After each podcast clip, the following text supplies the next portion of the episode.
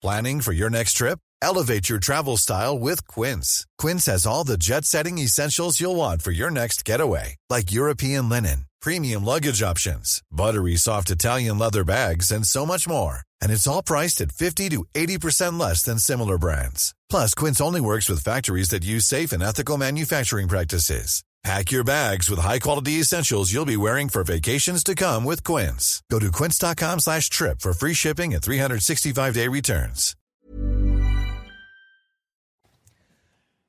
CNews, 5h59, bienvenue à tous. Merci d'être avec nous à la une ce matin. La guerre en Ukraine et des explosions qui ont eu lieu cette nuit à Lviv, dans l'ouest ukrainien. Par ailleurs, les Ukrainiens se préparent à l'assaut des Russes dans le Donbass. À l'est, le général Clermont est avec nous. La colère des VTC contre le carburant cher. Une action est menée ce matin près de Ringis, dans le Val-de-Marne. Vincent Fahandège est sur place. L'assassin d'Ivan Colonna était un détenu dangereux qui avait commis des violences quelques mois avant de s'en prendre à l'assassin du préfet Erignac. Y a-t-il eu des dysfonctionnements à la prison d'Arles Nos informations avec vous, Mario Bazac. À tout de suite, Marie. Un détenu gère un trafic de drogue depuis la cellule de sa prison à Fleury-Mérogis. Son réseau a été démantelé. Reportage à suivre. Et puis, Tiger Woods, le guerrier, plus d'un an après son terrible accident de voiture, il annonce qu'il reprend la compétition. À Mykolaiv, dans le sud de l'Ukraine, trois hôpitaux ont été bombardés en deux jours. C'est une information fournie par MSF, Médecins sans frontières. L'organisation, l'ONG, est présente sur place euh, en Ukraine, Mykolaiv dans le sud ukrainien, ont été touchés l'hôpital oncologique, l'hôpital pédiatrique régional et l'hôpital numéro 5 dans le sud de la ville. Mykolaiv est la cible de nombreux bombardements depuis le début de l'invasion russe et pour cause, c'est le dernier verrou avant Odessa, le plus grand port d'Ukraine. Et un camp de fortune russe abandonné a été découvert dans une forêt près de Kiev. C'est un camp de l'armée. Selon les autorités ukrainiennes, un millier de soldats russes stationnaient là, situé à 3 km des premières habitations. Le camp était invisible depuis la route. Et dans le Donbass, les forces ukrainiennes se préparent à un assaut imminent de Moscou. Les forces ukrainiennes sont installées dans leur position défensive autour des villages de la région. Vincent Fandège. De ces rues désertes ne ressort que le bruit des tirs d'artillerie au loin. Comme de nombreuses autres villes, Studenok a été évacuée par les habitants. Elle est désormais presque totalement isolée. Le seul pont restant est celui qui se trouve près du monastère, mais seuls les piétons peuvent l'utiliser. En témoigne cet édifice coupé en deux dans une ville voisine. Seuls piétons et cyclistes peuvent le franchir. Arthur est resté sur place. Il aide ceux qui, comme lui, ont pris cette décision ou y ont été contraints. En ce moment, tout le monde est tendu. Tout le monde attend que quelque chose se passe. Mais ils ne savent pas vraiment ce qu'ils attendent. Il y a beaucoup de personnes âgées, mais elles ne veulent pas partir, car elles sont trop attachées à leurs habitudes. Ici, tout le monde s'attend à une offensive russe imminente. Général Clermont, le Donbass, c'est désormais la région stratégique. Alors c'est le 41e jour de la guerre. On peut même se poser une question, est-ce que ce n'est pas une nouvelle guerre qui commence? En fait, la guerre euh, que Poutine voulait faire en prenant en compte les considérations qu'il n'a pas prises, c'est-à-dire la résistance de l'armée ukrainienne. Euh, on espère, il y a un, point d'interrogation très important, est-ce que l'armée russe a appris de ses erreurs? Parce que les erreurs de la première phase ont été innombrables. Jamais personne dans le camp occidental n'imaginait ce niveau de faiblesse, ce niveau de désorganisation de l'armée russe. Donc il y, aura des constantes dans cette nouvelle guerre. Première constante, c'est qu'il va continuer à bombarder les villes un peu partout dans le pays, que ce soit Lviv, Mykolaiv ou Kiev, parce qu'il veut marquer son territoire d'une part, et d'autre part, il veut fixer les forces ukrainiennes pour éviter que toutes les forces ukrainiennes se trouvent face aux forces russes dans le Donbass. Donc il faut continuer à éparpiller les forces ukrainiennes. Pourquoi le Donbass est stratégique? Ben, C'est stratégique pour deux raisons. D'abord parce que c'est la partie de conquête territoriale la plus évidente euh, dans une victoire sur l'Ukraine. Et ensuite parce que c'est là qu'il va affronter l'armée ukrainienne. La véritable armée ukrainienne, c'est-à-dire 30 à 40 000 hommes entraîné par les Américains, bien équipé. S'il arrive à conquérir le Donbass, c'est qu'il défait l'armée ukrainienne, au moins la moitié, et donc il va prendre un ascendant très important euh, sur la guerre, avec une date un peu particulière dans le paysage. Hein, qui est la date du 9 mai, puisque le 9 mai, il y a la grande fête patriotique sur la place rouge où, les armées défilent devant la population et les pouvoirs politiques. Il, serait quand même préférable que pour le 9 mai, il ait une victoire un peu symbolique dans la poche. Dans cinq semaines, ça paraît très difficile, alors que le Donbass, la guerre dure depuis déjà huit ans. Merci mon général. Volodymyr Zelensky appelle l'ONU à agir immédiatement face aux crimes de guerre russes. Chana. Le président ukrainien réclame entre autres l'exclusion de la Russie du Conseil de sécurité. Écoutez ce qu'il a dit, c'était après son audition devant le Conseil de sécurité de l'ONU. C'est un moment crucial pour les leaders occidentaux. Ce qui importe, ce n'est pas comment mon peuple et moi percevrons les nouvelles sanctions, mais comment les sociétés occidentales les verront.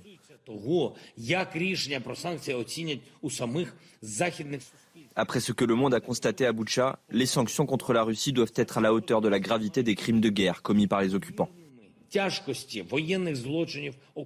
Et les sanctions montent d'un cran. Les États-Unis vont adopter de nouvelles sanctions contre Moscou aujourd'hui en coordination avec l'Union européenne et le G7. On rejoint tout de suite notre correspondante aux États-Unis, Elisabeth Guedel. Elisabeth, le but des Occidentaux, c'est également d'imposer des sanctions qui se rapprochent de Poutine. Hein.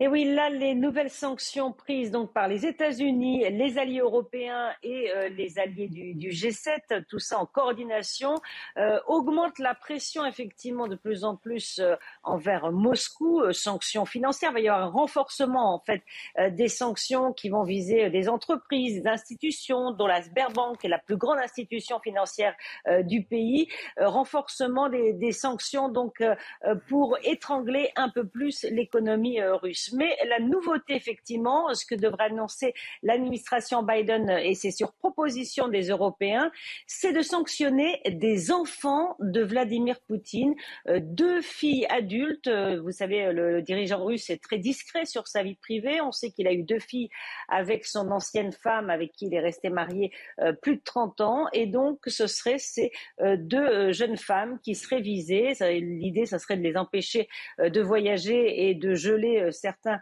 euh, de leurs biens. Euh, donc on n'a pas plus de détails pour le moment. On sait que des enfants d'oligarques russes ont déjà été visés, mais là ce serait la première fois donc que la famille serait visée. Merci beaucoup Elisabeth Guedel en direct avec nous des États-Unis, en direct de euh, New York. Et puis cette information de la nuit, toujours à propos des États-Unis, Washington va débloquer 100 millions de dollars supplémentaires en aide sécuritaire à l'Ukraine. C'est une annonce faite par le porte-parole du Pentagone. Notre tout dernier sondage, notre tout dernier baromètre quotidien Opinionway pour CNews. Emmanuel Macron est à... Euh, il gagne un point, hein, Emmanuel Macron.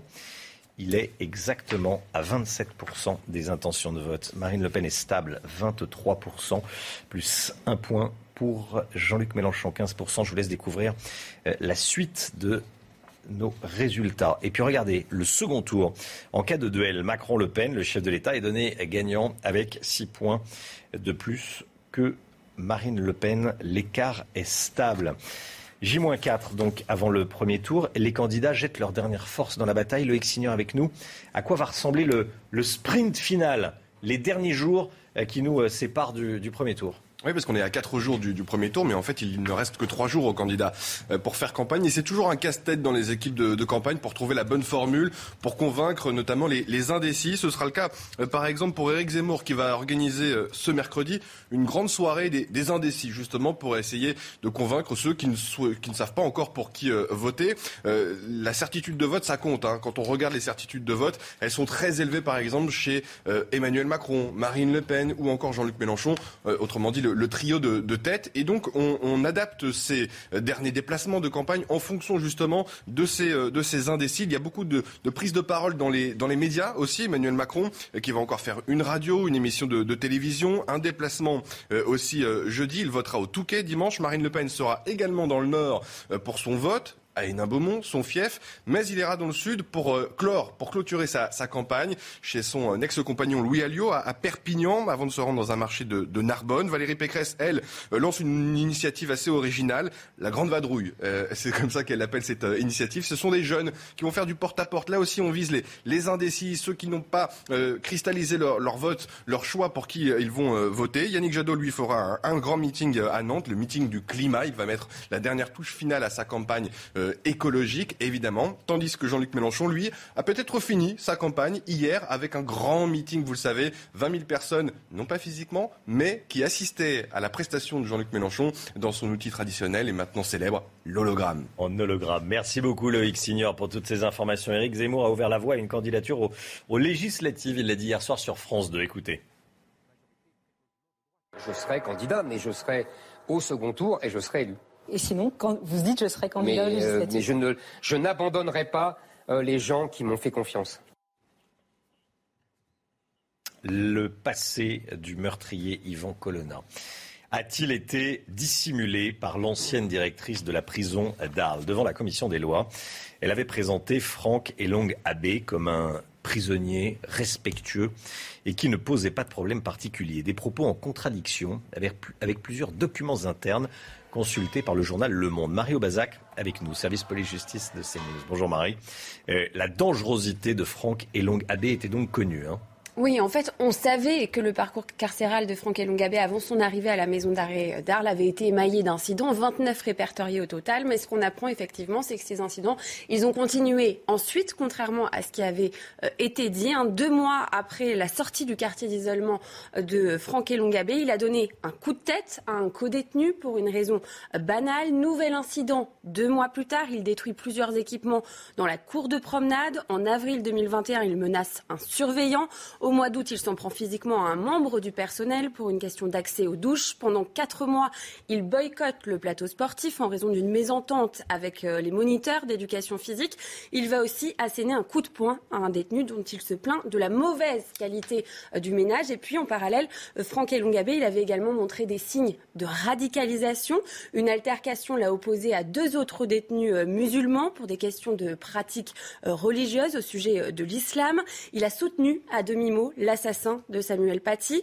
Il refusait aussi d'adresser la parole aux surveillants. Plusieurs d'entre elles, d'ailleurs, parlaient dans des observations hein, que le monde a pu euh, consulter euh, d'un détenu constamment dans la provocation, impulsif, violent, fourbe. Et cinq mois avant l'agression d'Ivan Colonna, une surveillante écrivait même dans un rapport, je cite, à surveiller trop sage pendant de longues semaines entre la fin de l'année 2021 et le début de l'année 2022. Franck Elongabé, il va euh, effectivement arrêter de faire euh, parler de lui jusqu'à l'agression donc d'Ivan Colonna. Merci beaucoup. Alors, y a-t-il eu euh, dysfonctionnement dans le suivi de ce, détenu? L'enquête le, dira, mais ce sont des, nouvelles informations évidemment très intéressantes et qui vont dans le sens de l'hypothèse de dysfonctionnement. Merci beaucoup, Marie Aubazac. À Fleury-Mérogis, à présent, un détenu à la tête d'un trafic de stupéfiants depuis sa cellule. Il gère son trafic depuis sa cellule. Incarcéré il y a plusieurs mois pour une autre affaire de stupéfiants, il gérait son commerce grâce à un téléphone portable et il approvisionnait tranquillement l'île de France et la Bretagne. Le réseau a été démantelé. 16 personnes ont été interpellées, 13 ont été mises en examen. Le récit avec Marine Mulset. Le réseau était géré depuis la maison d'arrêt de Fleury-Mérogis. À la tête de ce trafic, un homme placé en détention provisoire il y a plusieurs mois dans le cadre d'une autre enquête pour trafic de stupéfiants. Son réseau approvisionnait l'île de France, mais aussi la Bretagne, et a été démantelé le 31 mars dernier. Quelque part, c'est relativement monnaie courante. C'est-à-dire que dès lors que quelqu'un est incarcéré pour ce type de faits, et notamment dans des réseaux de grande envergure, euh, il faut euh, bien se douter que le business à l'extérieur continue et que bien généralement, euh, malheureusement, le business continue d'être géré depuis l'intérieur de la prison, tout simplement pour la bonne et simple raison qu'aujourd'hui, les établissements pénitentiaires sont l'objet d'un véritable fléau que sont les projections extérieures. Et au cœur de ce business, les téléphones portables des détenus pour Wilfried Fonck, des mesures pourraient être facilement mises en place. C'est d'avoir une véritable politique euh, de euh, brouillage des téléphones portables à l'intérieur des détentions, d'avoir quelque chose de, de costaud et d'ambitieux. 13 personnes ont été mises en examen et les enquêteurs ont saisi plus de 20 000 euros, des centaines de kilos de cannabis, de cocaïne et plusieurs armes à feu. Le premier tour de la présidentielle, c'est dimanche prochain. Est-ce que vous auriez confiance dans le vote électronique? En tout cas, à Mimizan, dans les Landes, les euh, votes se feront uniquement sur machine électronique. C'est une pratique qui est devenue habituelle pour les habitants de Mimizan depuis 2005. Hein. Seule une soixantaine de communes sont encore équipées euh, de ces appareils nés dans les années 2000. Ils permettent de lutter contre l'abstention et économiser des tonnes de papier. Reportage signé Antoine Estève et Jérôme Rampenou. Dans ce sous-sol, les machines à voter sont bien gardées. 11 valises dépliables qui seront installées dimanche dans les bureaux de vote de Mimizan. Depuis 2005, elles ont servi pour tous les scrutins, sans irrégularité car chaque machine est indépendante et non connectée à un réseau. Pour tricher, il faudrait la démonter devant les assesseurs le jour du vote. C'est plus facile de tricher avec des bulletins papier en ayant des bulletins papier dans les chaussettes ou bien une mine de crayon pour pouvoir faire un signe distinctif sur un bulletin papier. L'investissement initial de 2000 euros pièce pour la commune est amorti depuis longtemps. C'est la machine qui fait office d'isoloir. On n'a plus de papier. Euh, côté écologique, quand même, il faut en parler. On n'a plus de papier, sauf les papiers officiels qu'il faut afficher. Les habitants se sont habitués aux machines à voter avec quelques réserves parfois. Je préférais le vote classique avec les bulletins. Puis il y a eu beaucoup, on sait qu'aux États-Unis, il y a eu beaucoup de problèmes avec ces machines. Donc je ne sais pas trop si on peut s'y fier, mais on n'a pas le choix, c'est tout ce qu'il y a. Le soir des élections, le résultat apparaît sur ce petit papier imprimé quelques minutes après la fermeture du scrutin. Depuis 2009, la loi n'autorise plus les communes à acheter des machines à voter. Voilà, est-ce que vous auriez confiance, vous, dans le vote électronique? Je vous pose la question parce que c'est vrai que c'est, le sujet de, fond. Loïc Signor, je vois que vous vouliez prendre la parole. Non, non, mais je trouve que c'est une, très, bonne chose, le vote électronique, et peut-être un jour le vote euh, par euh, Internet aussi, ça simplifierait les choses et ça peut-être euh, endiguerait les problèmes d'abstention aussi pour les gens qui ne peuvent pas se déplacer. Il a été l'ennemi public numéro un pendant quelques heures à Washington. Vous allez le voir sur ces images. Oui, c'est ce renard dont je vous parle. Il attaquait des passants. C'est un renard agressif. Bah oui, ça se fait pas. Pourtant, un renard, généralement, c'est plutôt calme. C'est plus, ça a plutôt peur, généralement, le renard. Mais là, bon. il a mordu, donc euh, il a été capturé par la police américaine.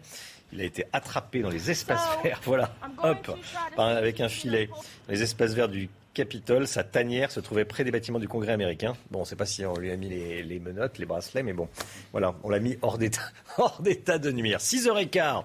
Tout de suite, c'est le rappel des titres, le point info.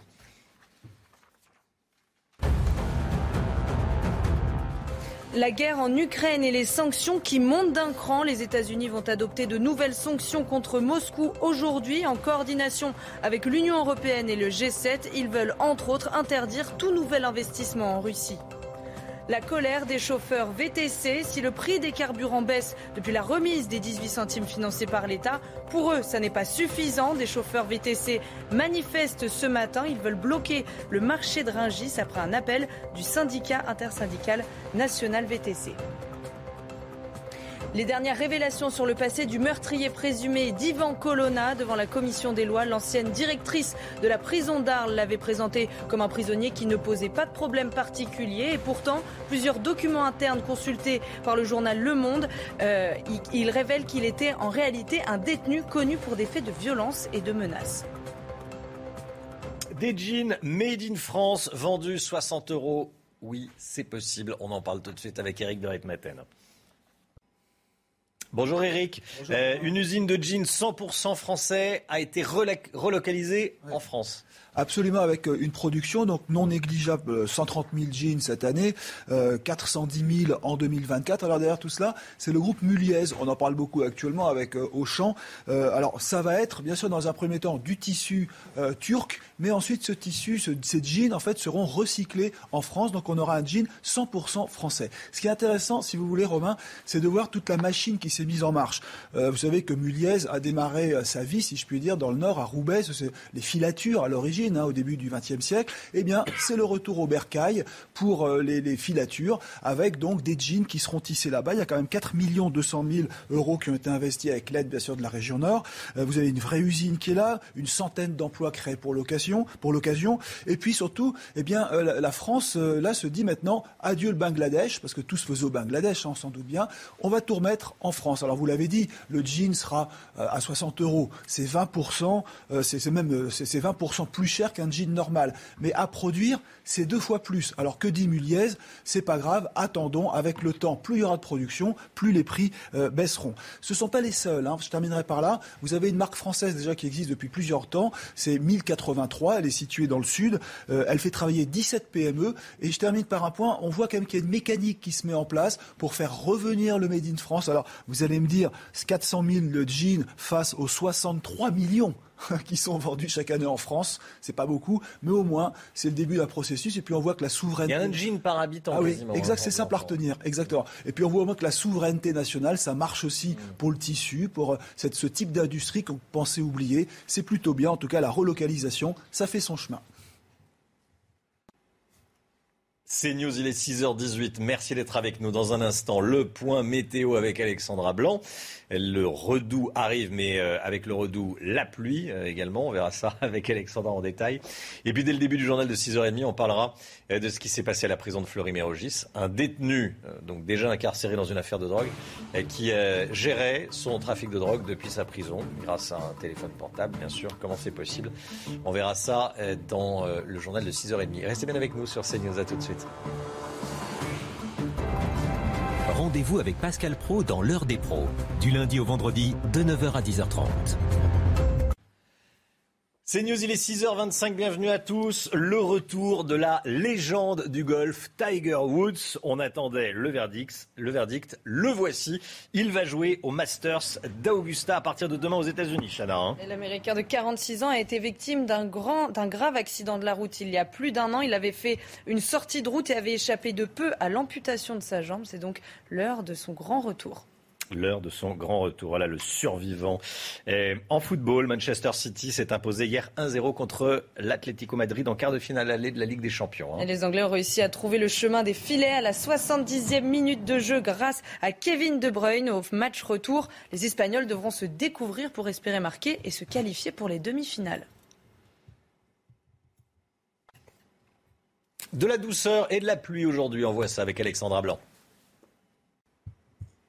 Alexandra, vous nous emmenez ce matin près de Narbonne, dans l'Aude. Oui, on prend la direction de Pouzol-Minervois avec donc au programme des conditions météo très agréables, un petit peu à l'image euh, des jours précédents. On va retrouver des conditions météo un peu plus agitées partout ailleurs, mais dans le département de l'Aude, on devrait conserver des conditions météo printanières. Alors aujourd'hui, au programme des averses avec le passage d'une perturbation que l'on retrouve entre le sud-ouest et euh, le nord-est du pays. À l'arrière, un ciel de traîne assez actif avec localement une alternance de nuages, d'éclaircies et d'averses avec en prime le retour du vent près des côtes de la Manche. Ça va souffler bien bien fort aujourd'hui. On retrouve en revanche un temps très lumineux entre les Alpes du Sud, la Côte d'Azur ou encore en allant euh, vers la Corse. Dans l'après-midi, on retrouvera un temps assez maussade, toujours sur les mêmes régions, entre le sud-ouest, les régions centrales ou encore le nord-est, avec donc de la neige en montagne au-delà de 1500 mètres, 1800 mètres d'altitude. Et puis toujours ce vent, hein, les vents tempétueux attendus euh, près des côtes de la Manche, entre la pointe du Cotentin et la côte d'Opale. On retrouvera également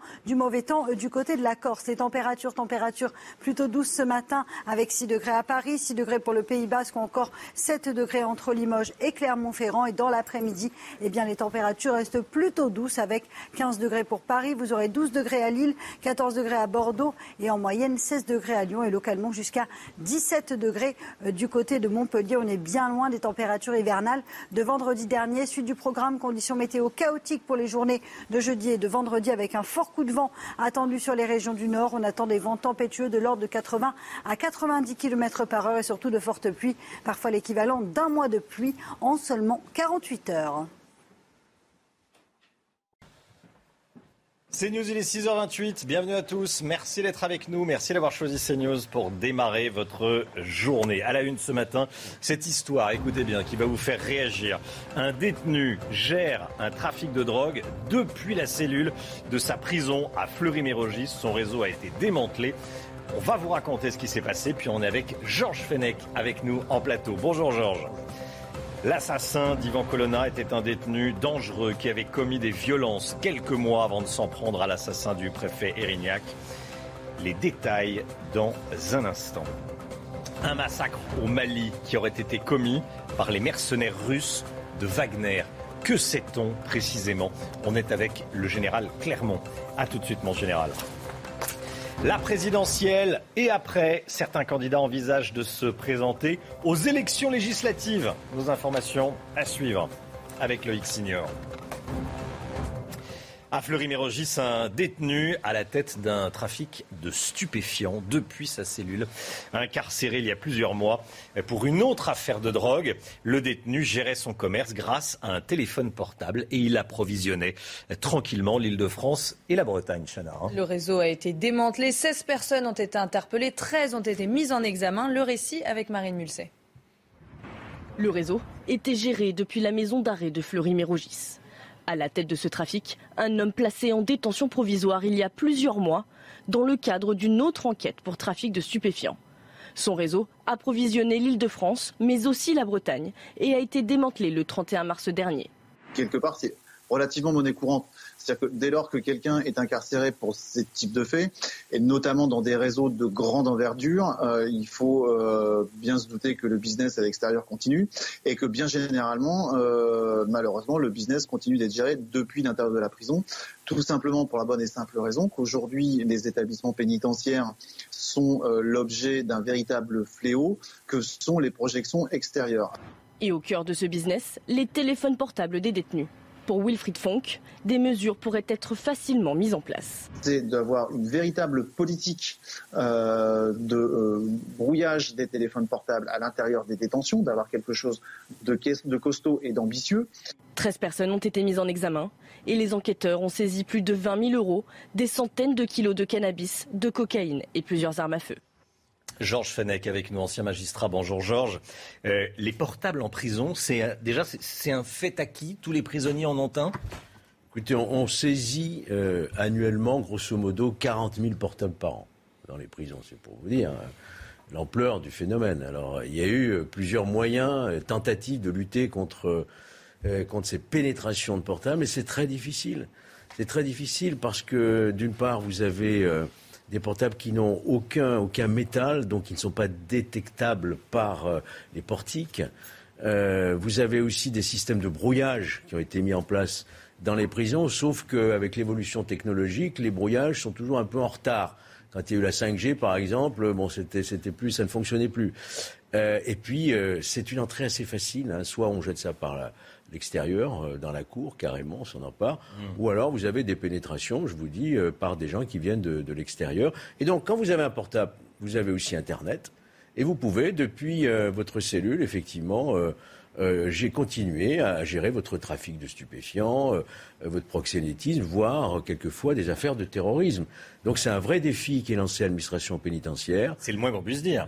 Et, qui n'a pas été malheureusement jugulé. Quoi. Georges, c'est vraiment un problème technique où on accepte que les de fait que les prisonniers aient un téléphone portable et on achète ainsi la, paix, la paix sociale dans les prisons.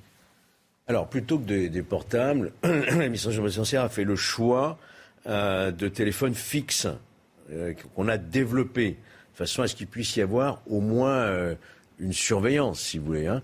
Mais c'est une question qui peut effectivement se, se, poser, mais à ce moment-là, il faut l'encadrer de façon à ce que le portable ne devienne pas un moyen pour gérer des trafics et gérer des activités délictuelles avec l'extérieur? Et ça, c'est extrêmement difficile. Georges Fenech, ah. merci Georges.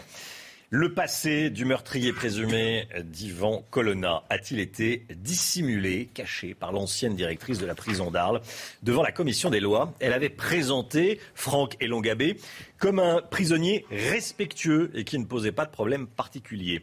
Hum, des propos en contradiction avec plusieurs documents internes consultés par le journal Le Monde. On part encore se retrouver notre correspondante pour les dernières informations, Christina Luzzi. Nous avons pu échanger avec plusieurs personnes hier soir au sujet de cet article paru dans Le Monde révélant que le meurtrier présumé d'Ivan Colonne n'était pas l'individu sans aspérité notable, comme a pu le décrire l'ancienne directrice de la centrale d'Arles, mais un prisonnier au parcours d'exécution de peine émaillé de violences, d'incidents et de menaces. Alors les réactions euh, sont multiples ici, il y a beaucoup d'interrogations, beaucoup d'incompréhension, et toutes fustigent l'administration pénitentiaire et plus largement le gouvernement. Beaucoup euh, disent ne pas être surpris du tout par ces nouvelles révélations et nous confier que ça les confortait uniquement dans ce qu'ils pensaient depuis le départ, à l'image d'un ancien détenu qui nous disait que le système carcéral était en lui-même générateur de violence et de tensions et que des violences entre détenus étaient donc euh, courantes. Mais ce qui le choquait le plus dans cette histoire, c'est qu'il avait l'impression qu'on voulait dissimuler des choses pourquoi. Une trentenaire présente hier soir lors d'un rassemblement devant le commissariat de Bastia était encore plus catégorique. Elle disait il y a trop de mensonges, de dissimulation. Pour moi, c'est un crime d'État et on ne me l'enlèvera pas de la tête. Cette dernière révélation risque donc de ne pas favoriser l'apaisement attendu ici en Corse. Écoutez la réaction de Jean-Guy Talamoni, ancien président de l'Assemblée de Corse, figure de l'indépendantisme. Selon lui, le gouvernement a une grande part de responsabilité dans l'assassinat de Colonna. Écoutez. C'est assez stupéfiant de voir euh, comment euh, on a pu raconter euh, des choses qui finalement étaient très loin de la réalité, comment on a pu diffuser de fausses informations dans le public s'agissant d'une affaire de cette gravité et qui avait causé un tel émoi en Corse. Il y a manifestement une responsabilité extrêmement lourde du gouvernement, du niveau politique. Aujourd'hui, on peut, je n'ai aucune tendance au complotisme, on peut parler d'un mensonge d'État, ça c'est factuel. La guerre en Ukraine, à présent, les toutes dernières informations. À Mykolaïv, dans le sud de l'Ukraine, on a appris que trois hôpitaux avaient été bombardés en deux jours. Information fournie par l'organisation Médecins sans frontières présente sur place. Ont été touchés l'hôpital oncologique, l'hôpital pédiatrique régional et l'hôpital numéro 5 dans le sud de la ville. Mykolaïv est la cible de nombreux bombardements depuis le début de l'invasion. Mykolaïv dans, le sud hein, ukrainien, c'est le dernier verrou avant Odessa explosion également dans la région de, Lviv, cette fois à l'ouest de l'Ukraine, Chana. Hein. Ça s'est passé cette nuit dans la petite ville de Radekiv. C'est une information des autorités ukrainiennes qui appellent les habitants à se mettre à l'abri. Il n'y a pas d'informations sur d'éventuelles victimes pour le moment, depuis le début de l'invasion russe, à l'ouest de l'Ukraine, situé loin du front, a rarement été visé par des bombardements. Voilà, et puis la France a fait des propositions d'aide pour aider les enquêteurs sur les crimes de guerre. La France qui euh, peut envoyer des magistrats et des gendarmes et qui propose également des moyens financiers. Un témoignage poignant à présent, témoignage de cette Ukrainienne de Mariupol. Depuis le 13 mars, 100 000 personnes ont été évacuées de la ville euh, portuaire par des convois humanitaires. Certains sont déjà arrivés dans la ville de Sarapodje, épargnés par les bombardements. C'est le cas d'Angela. Elle raconte l'horreur qu'elle a vécue à Mariupol. Écoutez son témoignage. они начали стрелять из танка в дом. Дом загорелся, у нас 12-этажка в центре, а автоматчик, люди, которые выходят, он по ним стреляет. Я лежу, показываю детям, чтобы они не выходили, потому что иначе их убьют. Было самое ужасное решение в моей жизни. Мне пришлось выбирать между мамой и внуками. Les sanctions euh, montent d'un cran. Les États-Unis vont en adopter de nouvelles contre Moscou aujourd'hui en coordination avec l'Union européenne et le G7, les Américains qui veulent entre autres interdire tout nouvel investissement en Russie. Un massacre de civils commis dans une petite ville du Mali. 300 exécutions sommaires. Les auteurs sont des soldats maliens et des combattants étrangers suspectés d'être des mercenaires russes de la société Wagner. On en parle beaucoup des mercenaires de, Wagner. Général Clermont, qu'est-ce qu'on en sait? Il s'agissait officiellement d'une opération anti-djihadiste. Alors on pourrait intituler euh, cet épisode Chronique d'un massacre annoncé. Parce qu'en fait, il s'est produit ce à quoi on s'attendait, c'est-à-dire à des exactions euh, du groupe euh, Wagner et de l'armée malienne dans le cadre de la lutte contre le terrorisme auquel, euh, la France est, dans lequel la France est impliquée depuis dix ans. Donc je rappelle la situation. Euh, en 2013, les Maliens appelaient la France au secours pour arrêter des colonnes islamiques qui descendaient sur Bamako. La France est intervenue. C'est l'opération Barkhane. Euh, on a fait des opérations militaires de lutte contre le terrorisme qui ont été efficaces et qui ont été un succès, euh, malgré euh, euh, les critiques que j'entends à droite à gauche qui sont totalement injustifiées. Par contre, ce qui est évident, c'est que le double gouvernement putschiste malien, militaire malien, a décidé de chasser les Français et de, les remplacer par les Wagner. Donc les Wagner, on les connaît, hein, c'est un groupe de mercenaires connu pour ses exactions dans tous les domaines. Donc ils ont lancé une opération la semaine dernière contre une ville qui s'appelle Moura, 10 000 habitants, dans laquelle il y a eu une première résistance. Ils ont appelé des renforts. Euh, les renforts sont arrivés, euh, renforts des forces maliennes et renforts des forces russes. Ils ont encerclé la ville, ils ont pillé la ville, ils ont vidé les, habitants, ils ont trié, ils ont sorti les hommes de la ville en âge d'être des combattants, ce qui est très compliqué parce qu'entre un islamiste en, civil et un, malien en civil, c'est à peu près la même chose. Euh, une ville qui était d'ailleurs entre les mains d'une katiba islamique, hein, donc ce n'était pas une ville par hasard, et ils ont exécuté de manière arbitraire entre 200 et 400 civils maliens auxquels ils ont fait creuser des fosses communes. Donc c'est vraiment la, chronique d'un massacre annoncé. C'est sans doute le premier des massacres auxquels on va assister. Et, là, on constate que certains disent que Wagner, c'est la face cachée de Poutine. Hein. Wagner, c'est le vrai visage de Poutine. Et si on comprend que Wagner, c'est le vrai visage de Poutine, on comprend que la guerre en Ukraine ne fait vraiment que commencer. Général Clermont, merci mon général. Euh, Jérémy Cohen, l'affaire Jérémy Cohen, euh, il n'y a pas de motif discriminatoire à ce stade. C'est ce qu'a dit le procureur de Bobigny pendant une conférence de presse. Il a précisé qu'au moment des faits, il n'y avait aucune certitude sur le fait que Jérémy Cohen portait une kippa. Euh, toujours est-il, ce jeune homme de confession juive, en l'occurrence de 31 ans, est mort en février dernier, renversé par un tramway. Il avait été juste avant, violemment agressé par un groupe d'individus avant de prendre la fuite et d'être percuté par ce tramway. Sandra Buisson. De la piste de l'accident à celle de l'acte criminel, le procureur a détaillé la progression des investigations. Le jour du drame, l'enquête est ouverte pour homicide involontaire pour déterminer si le conducteur du tramway peut être en cause, mais il s'avère qu'il n'a commis aucun manquement. Il n'était pas sous stupéfiant, pas alcoolisé, il n'a pas roulé à vitesse excessive et n'a pas utilisé son téléphone au moment des faits. L'enquête le concernant est donc classée sans suite le 22 février, mais les policiers continuent d'enquêter parce qu'un témoin a évoqué l'existence d'une altercation. Le 10 mars, une vidéo filmée par un témoin est remise aux enquêteurs. Elle montre la violente agression subie par Jérémy Cohen juste avant d'être renversé le. Le lendemain, l'enquête est ouverte avec une qualification criminelle. Nous sommes trois jours avant que la famille de la victime donne à son tour la même vidéo à la police. Les investigations continuent maintenant sous l'autorité euh, d'un juge d'instruction pour retrouver euh, d'autres témoins, améliorer la qualité de cette vidéo et permettre de retrouver les agresseurs et de déterminer l'origine de ce déchaînement de violence. Écoutez à ce sujet le procureur de Bobigny. Il ne ressort pas des témoignages recueillis jusqu'à présent que l'agression ait été commise pour des motifs discriminatoires. Aucun élément ne permet à ce jour d'établir avec certitude que la victime était porteuse, de manière apparente ou non, d'une kippa au moment de la scène de violence. Tout élément permettant d'établir un motif discriminatoire à cette scène de violence, en particulier antisémite, donnera lieu à une aggravation de la qualification pénale retenue. L'épisode de gel de ces derniers jours a entraîné de lourdes pertes pour les agriculteurs. Cet épisode de gel a dévasté euh, plusieurs vergers du sud-ouest, notamment dans le Tarn-et-Garonne. Le Premier ministre et le ministre de l'Agriculture se sont rendus sur place hier. Jean Castex a promis un fonds d'aide d'urgence de 20 millions d'euros et l'activation de fonds national des calamités agricoles, des aides vitales notamment pour les arboriculteurs. Reportage de Jean-Luc Thomas. Ces prunes que vous voyez là, elles devraient être toutes vertes. Et comme vous pouvez voir, il n'y en a pas une de verte, c'est un gel à 100%. L'évaluation est sans appel dans ce verger de prunes. Le gel pour la deuxième année consécutive a tout ravagé.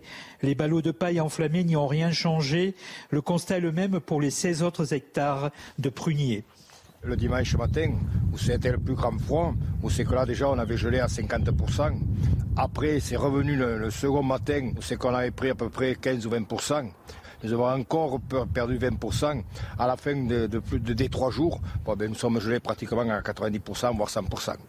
Habituellement, le gel se cantonne en plaine et dans les vallées. Cette année, les coteaux ont terriblement souffert. Dans le département, des producteurs de fruits à noyaux ne pourront pas assumer deux années sans production, un constat partagé par tous. Euh, sans l'aide des pouvoirs publics, euh, il y aura des exploitations qui seront vraiment mises en mal et qui en auront besoin. Ça, ça, ne passeront pas le cap. Malgré la détresse du moment, les arboriculteurs doivent traiter ce qui est encore sauvable. Les pommiers ne sont touchés ici qu'à 20%. Écoutez bien, après les pizzas buitoniers et les chocolats Kinder, c'est au tour des fromages grains d'orge d'être rappelés. Ils sont susceptibles de contenir des bactéries responsables de la listériose, une infection alimentaire euh, qui peut être meurtrière. Risque de listériose. Donc, rappel de ces six fromages qui s'affichent à l'écran, la marque euh, donc grains d'orge, mais également nous anti-gaspi, euh, Franprix ou encore Normandville. Vous avez toute la liste. Si vous avez un doute, si vous voulez en savoir plus, vous allez sur le site internet rappel.conso.gouv.fr. Il est 6h44, 7h moins le quart, le point info. La guerre en Ukraine et les sanctions qui montent d'un cran. Les États-Unis vont adopter de nouvelles sanctions contre Moscou aujourd'hui. En coordination avec l'Union européenne et le G7, ils veulent entre autres interdire tout nouvel investissement en Russie. Les dernières révélations sur le passé du meurtrier présumé d'Ivan Colonna. Devant la commission des lois, l'ancienne directrice de la prison d'Arles l'avait présenté comme un prisonnier qui ne posait pas de problème particulier. Et pourtant, plusieurs documents internes consultés par le journal Le Monde révèlent qu'il était en réalité un détenu connu pour des faits de violence et de menaces. Emmanuel Macron gagne un point dans notre dernier baromètre OpinionWay pour CNews. Il est à 27% des intentions de vote à 4 jours du premier tour. Marine Le Pen est stable avec 23%. Jean-Luc Mélenchon gagne un point. Il est à 15%. Dans quatre jours, la campagne présidentielle prendra fin pour 10 des 12 candidats. Ça, jusqu'ici, tout le monde est, est d'accord. Pour certains, ce sera la dernière campagne. D'autres prépare déjà la suite, Loïc Signor. Hein. oui, même si c'est toujours difficile de le dire publiquement, évidemment, parce que les 12 candidats espèrent être au second de tour. Le dire avant le premier tour. Oui. Et pourtant, c'est un peu ce qu'a fait comme, euh, ce qu'a commis comme erreur hier euh, Éric Zemmour, invité de, de nos confrères de, de, France 2. Il s'est projeté dans, dans l'après euh, présidentiel et il s'est très vite corrigé. Hein. Je, je, serai candidat aux législatives, mais je serai aussi au second tour et je serai élu, a dit le candidat Reconquête. Bon, on le sait, hein, Éric Zemmour veut s'installer durablement dans le paysage politique, avec son parti qu'il a créé, avec ses ralliements, notamment venus du, du, Rassemblement national. Et pour cela, cela passe par les élections législatives. Éric Zemmour, euh, député, il faudra être élu, hein, bien sûr, mais c'est une hypothèse euh, qui, euh, qui, tient la corde. Il l'a dit, il le reconnaît lui-même. Il sera dans la vie politique après l'élection présidentielle, qu'il gagne ou qu'il perde. Pour le président de la République, alors là, c'est très difficile de savoir. Si jamais Emmanuel Macron venait à perdre au premier ou au second tour, un proche me disait, on ne sait jamais ce qu'il va faire le lendemain. Très difficile de se projeter dans l'après. Certains l'imaginent écrire un livre, d'autres, pourquoi pas, lui aussi aller à l'Assemblée nationale pour faire vivre son, son mouvement créé en, en 2016. Marine Le Pen, alors là, c'est très compliqué. Parce que cela fait des mois qu'on annonce que c'est sa dernière campagne présidentielle. Elle a été interrogée à plusieurs reprises. Dans le Figaro, le 3 mars, quand on lui dit est-ce que c'est votre dernière campagne? A priori, oui. Dans le JDD, quatre jours, euh, un mois plus tard, pardon, là, ce n'est pas forcément la même euh, réponse de la part de Marine Le Pen. A priori, je ne me représenterai pas. Et puis deux jours plus tard, cette fois-ci auprès de l'agence Reuters, la réponse est différente. D'abord, je me mets quand même dans une situation de gagner, dit Marine Le Pen. A priori, oui, je ne serai pas à nouveau candidate, mais vous savez, en politique, dit-elle, il ne faut jamais dire jamais. Idem pour celui qui est en train de monter dans les sondages, Jean-Luc Mélenchon. Que fera le leader de la France insoumise, qui n'est plus tout jeune, qui, a, qui en est à sa troisième élection? Va-t-il se représenter euh, ou pas? Si je perds, dit-il, c'est la dernière. Après, je, sais trop, je serai trop vieux. Mais ses proches, ses complices, ses compagnons de route, eux, souhaitent quand même que Jean-Luc Mélenchon reste présent d'une manière ou d'une autre dans la vie politique. Alors, au-delà des candidats, on est aussi sans doute à l'aube de grandes manœuvres dans les partis politiques, notamment au Parti socialiste et chez les Républicains. Hein. Oui, je n'ai pas cité Anne Hidalgo et, et Valérie Pécresse parce que elles, elles ont un poste, hein, maire de Paris pour Anne Hidalgo, présidente de la région Île-de-France pour Valérie Pécresse. Mais là où ça se complique, c'est pour les partis. Parce que, évidemment, sauf énorme surprise, Anne Hidalgo ne sera pas au, second tour et le Parti Socialiste pourrait connaître sa pire débâcle à une élection euh, présidentielle et sans doute aux législatives euh, qui vont suivre. Et donc, il y aura peut-être la fin du Parti Socialiste canal historique. Et là, c'est peut-être les éléphants qui vont revenir, euh, au premier titre duquel François Hollande, l'ancien président de la République, qui aurait, dit-on, réservé une circonscription pour les élections législatives. Imaginez l'ancien président revenir à l'Assemblée nationale. Il appelle en tout cas une recomposition euh, de l'appareil socialiste, de la social-démocratie. Côté des Républicains, là c'est pareil. Si euh, Valérie Pécresse n'accède pas au second tour, Hmm. mmh. c'est une bataille de lignes qui va se jouer, et notamment entre les pro-Macron et les pro-Zemmour. On sait par exemple qu'Éric Ciotti euh, a déjà dit il y a longtemps qu'entre Emmanuel Macron et Éric Zemmour, il choisirait Éric Zemmour. Ce n'est pas le cas de tout l'entourage de Valérie Pécresse. Sa déclaration, si elle n'est pas au second tour dimanche prochain, sera très scruté par ses partisans et par les électeurs LR qui seront évidemment euh, obligés de choisir un camp. C'est l'avenir des Républicains qui se joue aussi dimanche soir. Merci Loïc. Certains auraient acheté des maisons, écoutez bien cette histoire, des bateaux, des voitures de luxe. Lui a décidé de donner son gain de 200 millions d'euros remporté à, à l'euro million. Il a gagné 200 millions d'euros. Il va tout donner, ou presque, à une fondation pour sauver la planète. La fondation s'appelle Anyama, dédiée à la protection de l'environnement. Dis donc, c'est chapeau, Chapeau à lui. Euh, 200 millions d'euros, je pense Oui. qu'on on, on donne- ceci dit, c'est énorme. Oui, il va tout donner. À terme, euh, il, va, il, va, il va tout donner. Tiens, euh, est-ce que combien j'aurais donné, tiens, pour 200 millions? Je sais pas. J'avoue que c'est c'est compliqué d'imaginer. Hein. On se dit oui, moi aussi je donnerais, je donnerais. Est-ce qu'on n'est pas tenté de garder une grosse partie? Je pense qu'on partage avec la famille, évidemment, mais Je bon. pense qu'on a déjà sur le compte en banque. Alors ça dépend, oui. il faut donner 200 Oui, millions. effectivement. Enfin, l'immense majorité des gens euh, n'a pas des millions et des millions sur son compte en banque. Il y en a quelques-uns, bien sûr, heureusement. Mais voilà. Tiens, euh, Georges Fenech, vous feriez quoi, vous? Avec 200 millions d'euros, Oui. Mais je continuerai à venir sur. Ah bah c'est très bien. Ah, C'était la bonne réponse. Excellente réponse. voilà, très bien. Bon, bon, voilà, chacun a sa petite idée. Allez, le sport tout de suite. On va parler de Tiger Woods.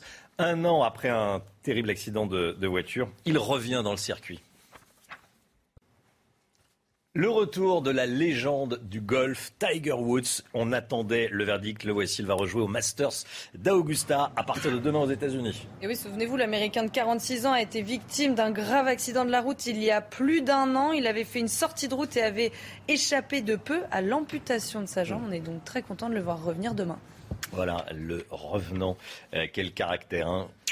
Euh, du foot avec euh, Manchester City qui s'est imposé hier 1-0 contre l'Atlético Madrid en quart de finale allée de la Ligue des Champions, Chana. hein. Les Anglais ont réussi à trouver les chemins du filet à la 70e minute de jeu. Au match retour, les Espagnols devront se découvrir pour espérer marquer et donc se qualifier pour les demi-finales.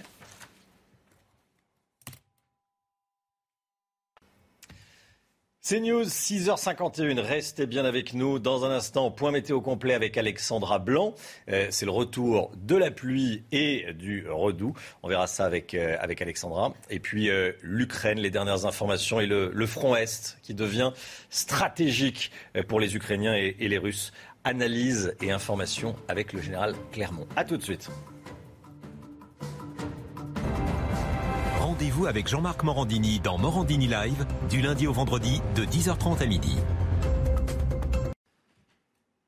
6h57. Le temps avec vous, Alexandra Blanc. Vous nous emmenez en Seine-Maritime. Il y a du vent, hein Oui, le vent commence à se lever. Romain, des rafales de vent de 60 km par heure actuellement. Ça va bien souffler également ce soir avec des rafales qui pourraient localement dépasser les 80 à 90 km par heure avec donc un fort coup de vent attendu à partir de ce soir et jusqu'à vendredi près des côtes de la Manche ou encore sur les régions du Nord. Alors au programme ce matin, un temps très mitigé avec le passage d'une perturbation que l'on retrouve entre le sud-ouest et le nord-est du pays. Le vent donc se met en place près des côtes de la Manche avec ce matin un temps très très nuageux quasiment partout excepté sur la côte d'Azur ou encore sur les Alpes où là le ciel reste parfaitement dégagé. Dans l'après-midi, très peu d'évolution. La perturbation progresse un petit peu plus au sud. On retrouvera également de la neige au pied des Pyrénées ou encore sur les Alpes du Nord. Et puis je vous le disais, cet épisode de vent qui se met en place près des côtes de la Manche avec des rafales de l'ordre de 70 à 80 km par heure avec une alternance de nuages, d'éclaircies et d'averses. Les températures très douces ce matin, 6 à Paris, 6 degrés également pour le Pays Basque ou encore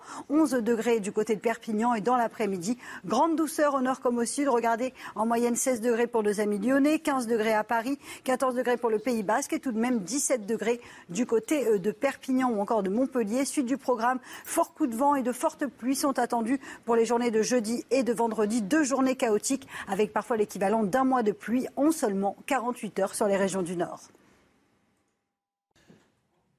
C'est News, il est 6h59. Bienvenue à tous. À la une ce matin, la guerre en Ukraine et des explosions cette nuit. Les Ukrainiens se préparent à l'assaut des Russes dans le Donbass, à l'est. Le général Clermont est avec nous. L'assassin d'Ivan Colonna était un détenu dangereux qui avait commis des violences quelques mois avant de s'en prendre à l'assassin du préfet Erignac. Y a-t-il eu des dysfonctionnements à la prison d'Arles? Nos informations avec Mario Bazac. A tout de suite, Marie. Un détenu gère un trafic de drogue depuis la cellule de sa prison à Fleury-Mérogis. Son réseau a été démantelé. Reportage à suivre. Et puis Tiger Woods, le guerrier, plus d'un an après son terrible accident de voiture, le golfeur annonce qu'il reprend la compétition. Vous allez l'entendre.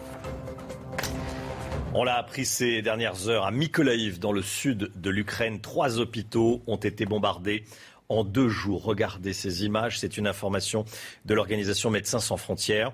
Présentes sur place ont été touchés l'hôpital oncologique, l'hôpital pédiatrique régional et l'hôpital numéro 5 dans le sud de la ville. Mykolaïv, qui est la cible de nombreux bombardements depuis le début de l'invasion russe. Et pour cause, c'est le dernier verrou avant Odessa. Le plus grand port d'Ukraine. Dans le Donbass, les forces ukrainiennes se préparent à un assaut imminent de Moscou. Les forces ukrainiennes sont installées dans leur position défensive autour, de la, autour des, villages de la région. Hein. Et oui, depuis que la Russie a annoncé son intention de se concentrer sur la libération du Donbass, les habitants vivent dans la peur. Le récit de Vincent Fandège. De ces rues désertes ne ressort que le bruit des tirs d'artillerie au loin. Comme de nombreuses autres villes, Studenok a été évacuée par les habitants. Elle est désormais presque totalement isolée. Le seul pont restant est celui qui se trouve près du monastère, mais seuls les piétons peuvent l'utiliser. En témoigne cet édifice coupé en deux dans une ville voisine. Seuls piétons et cyclistes peuvent le franchir. Arthur est resté sur place. Il aide ceux qui, comme lui, ont pris cette décision ou y ont été contraints. En ce moment, tout le monde est tendu. Tout le monde attend que quelque chose se passe. Mais ils ne savent pas vraiment ce qu'ils attendent. Il y a beaucoup de personnes âgées, mais elles ne veulent pas partir, car elles sont trop attachées à leurs habitudes. Ici, tout le monde s'attend à une offensive russe imminente. Général Clermont, euh, avec nous, le Donbass, c'est désormais la région stratégique C'est la région stratégique, ça va être la priorité des forces russes. Euh, pour une fois, ils ne mentent pas, donc ils nous ont annoncé ce qu'ils vont faire et ils vont le faire. Euh, pourquoi c'est important? C'est parce que le, Donbass, euh, effectivement, c'est l'accès sur la Russie. et puis c'est au Donbass que l'armée russe veut essayer de défaire l'armée ukrainienne. Hein, il y a la moitié de l'armée ukrainienne qui défend le Donbass, c'est l'armée la, plus efficace, la plus, entraînée. Et donc c'est à la fois la conquérir le Donbass et à la fois écraser l'armée ukrainienne qui donnerait un avantage certain dans la guerre pour continuer l'action sur les autres euh, euh, territoires qui intéressent la Russie. Ça n'empêche pas qu'il va continuer des bombardements, ils vont se poursuivre. Il est important que dans la stratégie des généraux russes, on continue à fixer l'armée ukrainienne en attaquant les villes principales, le sud, Kiev, Kharkiv, de manière à ce que toute l'armée ukrainienne ne se mette pas à défendre le Donbass. Ce n'est pas le but. Le but, c'est de la couper en deux. Alors on peut espérer que les généraux russes auront tiré les leçons du, cuisant échec auquel ils ont fait face pendant un mois. Donc c'est ça en fait qui va faire la différence. En ce qui concerne les populations du Donbass, elles doivent s'attendre à la, stratégie de violence de l'armée russe, c'est-à-dire un déluge de fer et de feu, aussi bien par l'artillerie que par les missiles de croisière et que par l'aviation de bombardement. Il y a un rendez-vous important pour le peuple russe, hein, c'est le rendez-vous du 9 mai où il y a la grande fête euh, sur la place rouge, euh, la grande fête patriotique. Et il serait quand même préférable pour Poutine, euh, même si on sent quand même qu'il a le soutien de sa population, qu'il ait un, gain territorial ou un gain symbolique important affiché à cette date. Et c'est dans cinq semaines, c'est dans pas très longtemps. La guerre dans le Donbass risque de commencer très vite. Merci mon général, vous restez bien avec nous bien sûr. Volodymyr Zelensky a appelé l'ONU à agir immédiatement face aux crimes de guerre russes. Le président ukrainien a alerté la communauté internationale en montrant des images choquantes et d'une grande violence de la situation en Ukraine. Parmi les sanctions, Volodymyr Zelensky réclame l'exclusion de la Russie du Conseil de sécurité de l'ONU. Écoutez. C'est un moment crucial pour les leaders occidentaux. Ce qui importe, ce n'est pas comment mon peuple et moi percevrons les nouvelles sanctions, mais comment les sociétés occidentales les verront.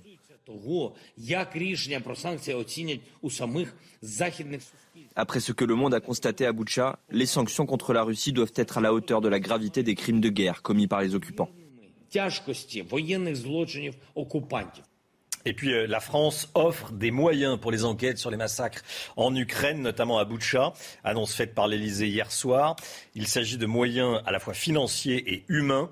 Concrètement, 490 000 euros vont être envoyés à la Cour pénale internationale et deux magistrats et dix gendarmes vont être mis à disposition. Et puis les sanctions montent d'un cran. Les États-Unis vont en adopter de nouvelles contre Moscou aujourd'hui en coordination avec l'Union européenne et le G7. Les États-Unis qui veulent, entre autres, interdire tout nouvel investissement en Russie. On vote dimanche pour le premier tour de l'élection présidentielle. Plus de quatre jours pour euh, faire un choix entre les 12 candidats en lice. On regarde ensemble les résultats de notre tout dernier baromètre Opinionway.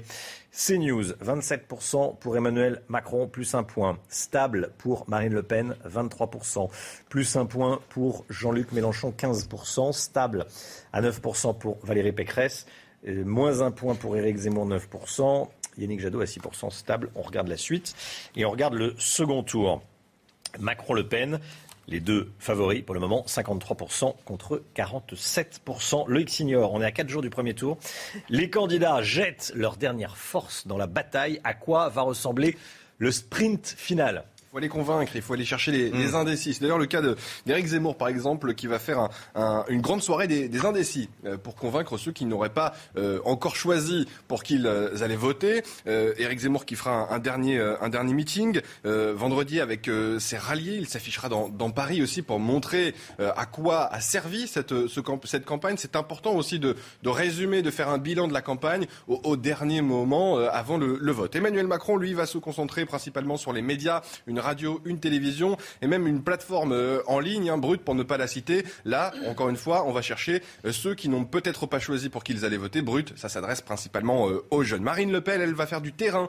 Elle sera jeudi à, Perpignan, dernier meeting. Vendredi matin, elle sera dans un marché de, Narbonne, dans le sud de la France. Là aussi, on peut imaginer des, images aussi qui montrent que cette campagne s'est bien passée pour Marine Le Pen, dans un terrain qui lui est plutôt favorable. Elle votera dimanche à Hénin-Beaumont quand Emmanuel Macron sera loin euh, au Touquet pour euh, son vote également. C'est peut-être la fin de la campagne pour Jean-Luc euh, Mélenchon qui va se concentrer dans des passages médias. Il fait une interview chez nos confrères de Libération ce matin, mais il a donné le point final de ses grands meetings hier avec son outil favori. On l'avait découvert en 2017, il l'a réutilisé hier soir, l'hologramme, ce qui lui a permis de s'adresser à plus de 20 000 personnes d'après ses équipes. Valérie Pécresse lance une initiative avec ses jeunes. Elle aussi, elle va essayer de convaincre ceux qui n'auraient pas encore choisi avec la grande vadrouille. C'est du porte-à-porte, tout simplement. Euh, les jeunes, euh, les républicains vont distribuer les tracts euh, en faveur de Valérie Pécresse. Yannick Jadot, lui, sera à Nantes en meeting et vendredi en déplacement. C'est toujours compliqué comme période. Comment essayer de convaincre plus largement que son camp? Autrement dit, le seul meeting ne fonctionne pas dans le sprint final. Il faut aller chercher les électeurs, les indécis, les incertains à trois jours maintenant de la fin de cette campagne présidentielle. Merci Loïc. Éric Zemmour ouvre la voie à une candidature aux élections législatives. C'est ce qu'il a dit hier soir sur France. 2. Ça n'empêche pas le candidat de se voir évidemment au second tour de la présidentielle. Écoutez.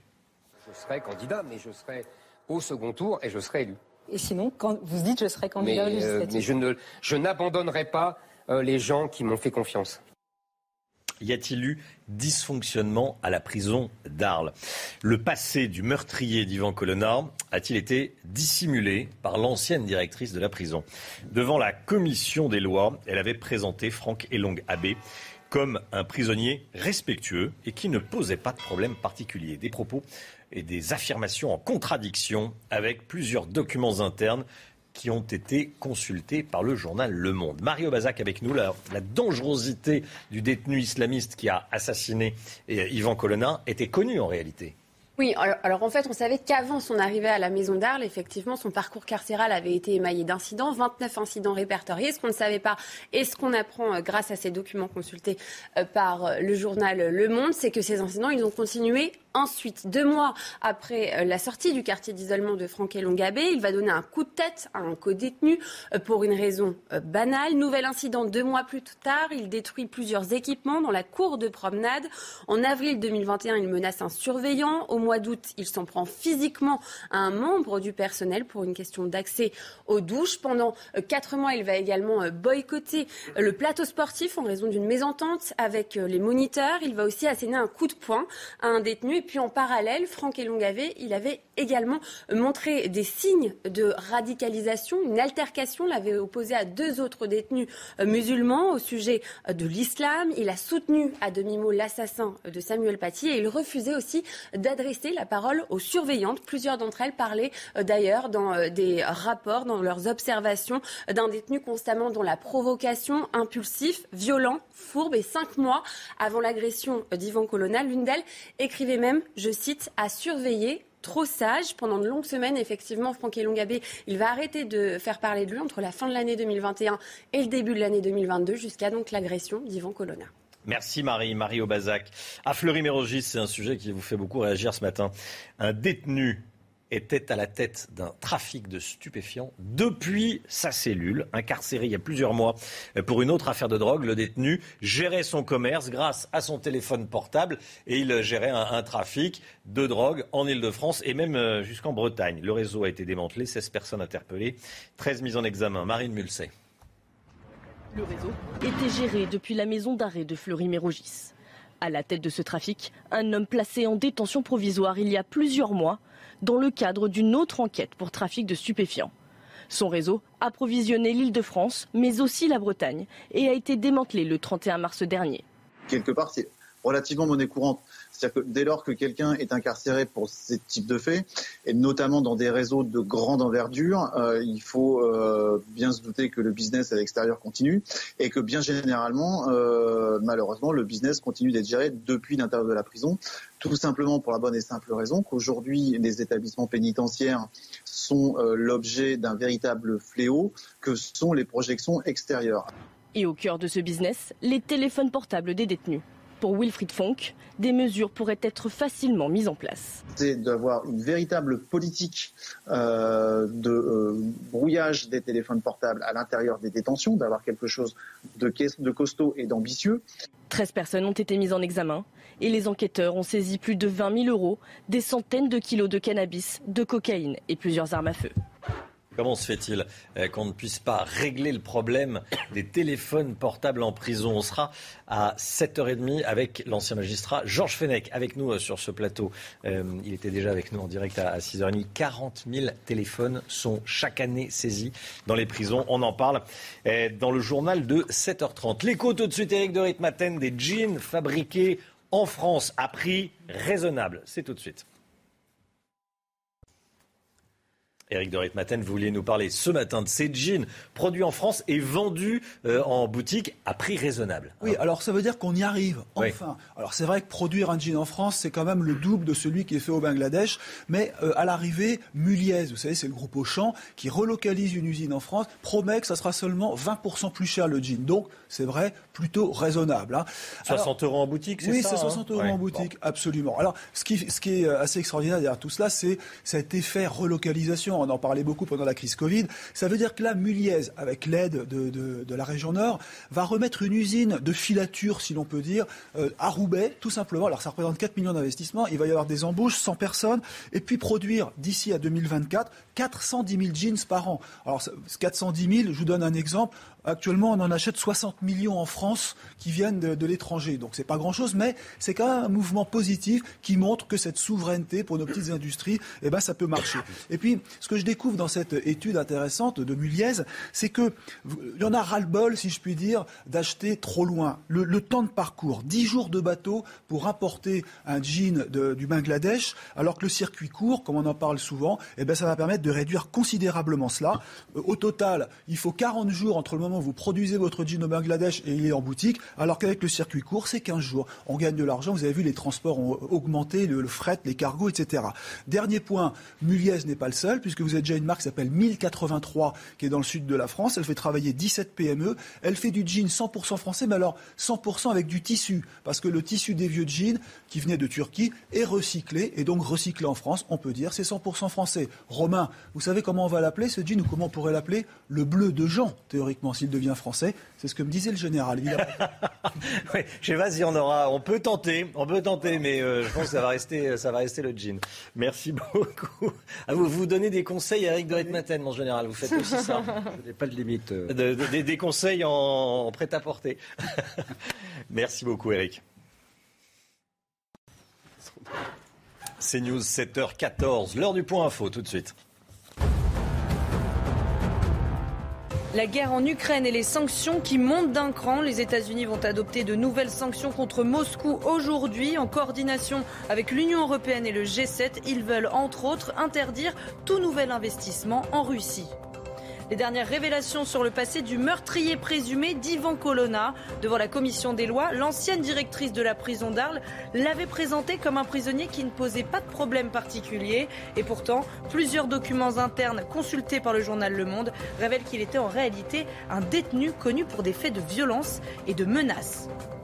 Après les pizzas Buitoni et les chocolats Kinder, c'est au tour des fromages grains d'orge d'être rappelés. Ils pourraient contenir des bactéries responsables de l'hystériose, une infection alimentaire qui peut être meurtrière. La campagne de rappel concerne six fromages, dont un brie et deux fromages au lait cru.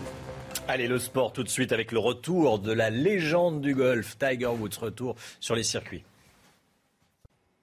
On attendait le verdict et le verdict, le voici. Il revient, il va jouer avec Tiger Woods au Master d'Augusta à partir de demain aux États-Unis. Oui, c'est le grand retour de la légende du golf. L'Américain de 46 ans a été victime d'un grave accident de la route il y a plus d'un an maintenant. Il avait fait une sortie de route et avait échappé de peu à l'amputation de sa jambe. Et puis en football, Manchester City s'est imposé hier 1-0 contre l'Atlético Madrid en quart de finale allée de la Ligue des Champions. Les Anglais ont réussi à trouver le chemin des filets à la 70e minute de jeu. Au match retour, les Espagnols devront se découvrir pour espérer marquer et se qualifier pour les demi-finales. C'est News, il est 7h16. Merci d'être avec nous. Bonjour Pierre Chasseret, délégué général de 40 millions d'automobilistes. On parle de quoi dans un instant? Du retour du 80 km/h dans le département de l'Hérault. C'est dans quelques minutes. A tout de suite. C'est News, il est 7h23. Pierre Chasseret, on va parler du 80 km/h. Ça va faire du bruit du côté des automobilistes du département de l'Hérault. Euh, les routes à 90 km/h vont repasser à 80. Oui, tout à fait, Romain. Alors, c'est une décision du tribunal administratif, puisque une association de défense de victimes de la route avait déposé un recours dans une multitude de départements, et dans tous ces départements, elle demandait le retour aux 80 km heure. Eh bien, cette fois-ci, la décision du tribunal administratif est tombée. Cette, cette, cette décision est exécutoire. Et au 1er juin, les 350 km de route de l'Hérault qui étaient passés à 90 km heure en 2020 devront repasser à 80 km heure. Alors, tous les panneaux devront une nouvelle fois être changés alors alors dans les faits, oui. Maintenant, allez, vous allez entendre beaucoup de choses sur toutes les chaînes de télé, sur les, radios. Moi, je vais vous dire la vérité. J'ai pris mes informations auprès du département de l'Hérault. Il faut comprendre que le tribunal administratif n'a pas condamné le département sur le fond. Donc ce n'est pas le paramètre, par exemple, de l'accidentalité qui a joué. C'est sur la forme de l'arrêté. C'est-à-dire que le département est déjà en train de réécrire les arrêtés qui permettront de conserver tout de même cette limitation à 90 km heure. Ça passera évidemment par un vote au conseil départemental. Mais soyons tous rassurés, les routes de l'Hérault vont donc en quelques jours passer à 80 puis repasser à 90. Dans les faits, rien ne devrait changer pour les automobilistes. Ouf. Ouf. vous faites bien de préciser. Bon, euh, est-ce qu'on peut craindre le même type de recours dans les autres départements qui repassent progressivement à 90 km/h bah, Techniquement, oui, puisque beaucoup d'erreurs administratives dans la rédaction des arrêtés ont pu être, euh, ont pu être euh, faites. Donc, on peut imaginer que d'autres départements pourraient être condamnés à la même chose. À l'heure où, d'ailleurs, par exemple, l'Isère nous rejoint à 90 km/h. Dès demain, les certaines routes de l'Isère rebasculeront à 90 km/h. Je rappelle quand même l'adhésion des Français dans un sondage exclusif de l'association 40 millions d'automobilistes que je vous révèle ce matin. Nous avons en France 71% des Français qui sont favorables à un retour généralisé à la règle du 90 km/h. Et 76% en zone rurale. Bon, euh, les 90, tiens, est-ce que vous êtes plutôt 90, 80 km/h Vous roulez à combien? Bon, euh, moi, je respecte la, moi, je respecte la limitation. La difficulté là-dedans, c'est qu'en fait, quand on passe une route à 80, on a quelques automobilistes qui, de bonne foi, sont quelques kilomètres heure au-dessus et se retrouvent flashés. 90 sur une petite départementale, c'est beaucoup. Non, mais on adapte. On adapte. En fait, il faut hmm. comprendre. Il faut s'adapter. Il faut jamais confondre la vitesse maximale autorisée, qui est euh, le bon sens. Chacun régule sa vitesse par rapport au hmm. danger de la route, et puis la vitesse conseillée. Dire aux gens qu'il vaut mieux rouler un petit peu moins vite, tout le monde est d'accord, mais de là à réglementer systématiquement tout régir et tout réglementer, ça marche pas. En tout cas, je m'aperçois d'une chose, c'est que cette mesure, finalement, ce recours administratif du 80 km/h, il fait perdre beaucoup de temps, il fait perdre beaucoup d'argent. Décidément, les partisans du 80 km km aime beaucoup ça, perdre du temps. 7h26, la météo tout de suite. Alexandra Blanc.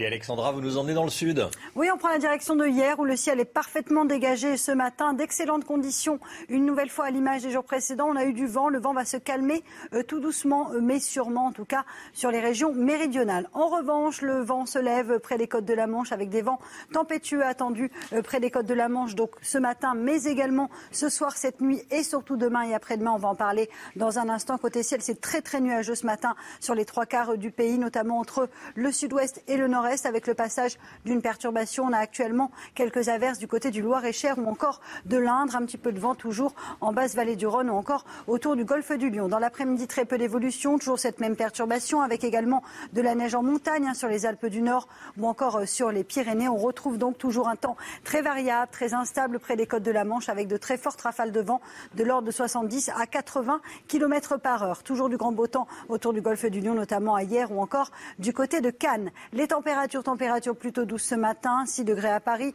6 degrés pour le Pays Basque encore 11 degrés à Perpignan. Et dans l'après-midi, eh bien, la douceur se maintient, 15 à Paris, 16 degrés pour nos amis lyonnais. Vous aurez 14 degrés entre Bordeaux et le Pays Basque et toujours 17 degrés du côté de Montpellier. Suite du programme, conditions météo très agitées et chaotiques jeudi et vendredi. On aura beaucoup de pluie sur les régions du Nord ou encore sur les régions centrales, avec également un fort coup de vent. On attend localement l'équivalent d'un mois de pluie en seulement 48 euh, heures. Donc jeudi et vendredi, ça va faire du bien, puisque certaines régions sont vraiment concernées par la sécheresse. Il faudra attendre samedi pour retrouver un temps sec et ensoleillé.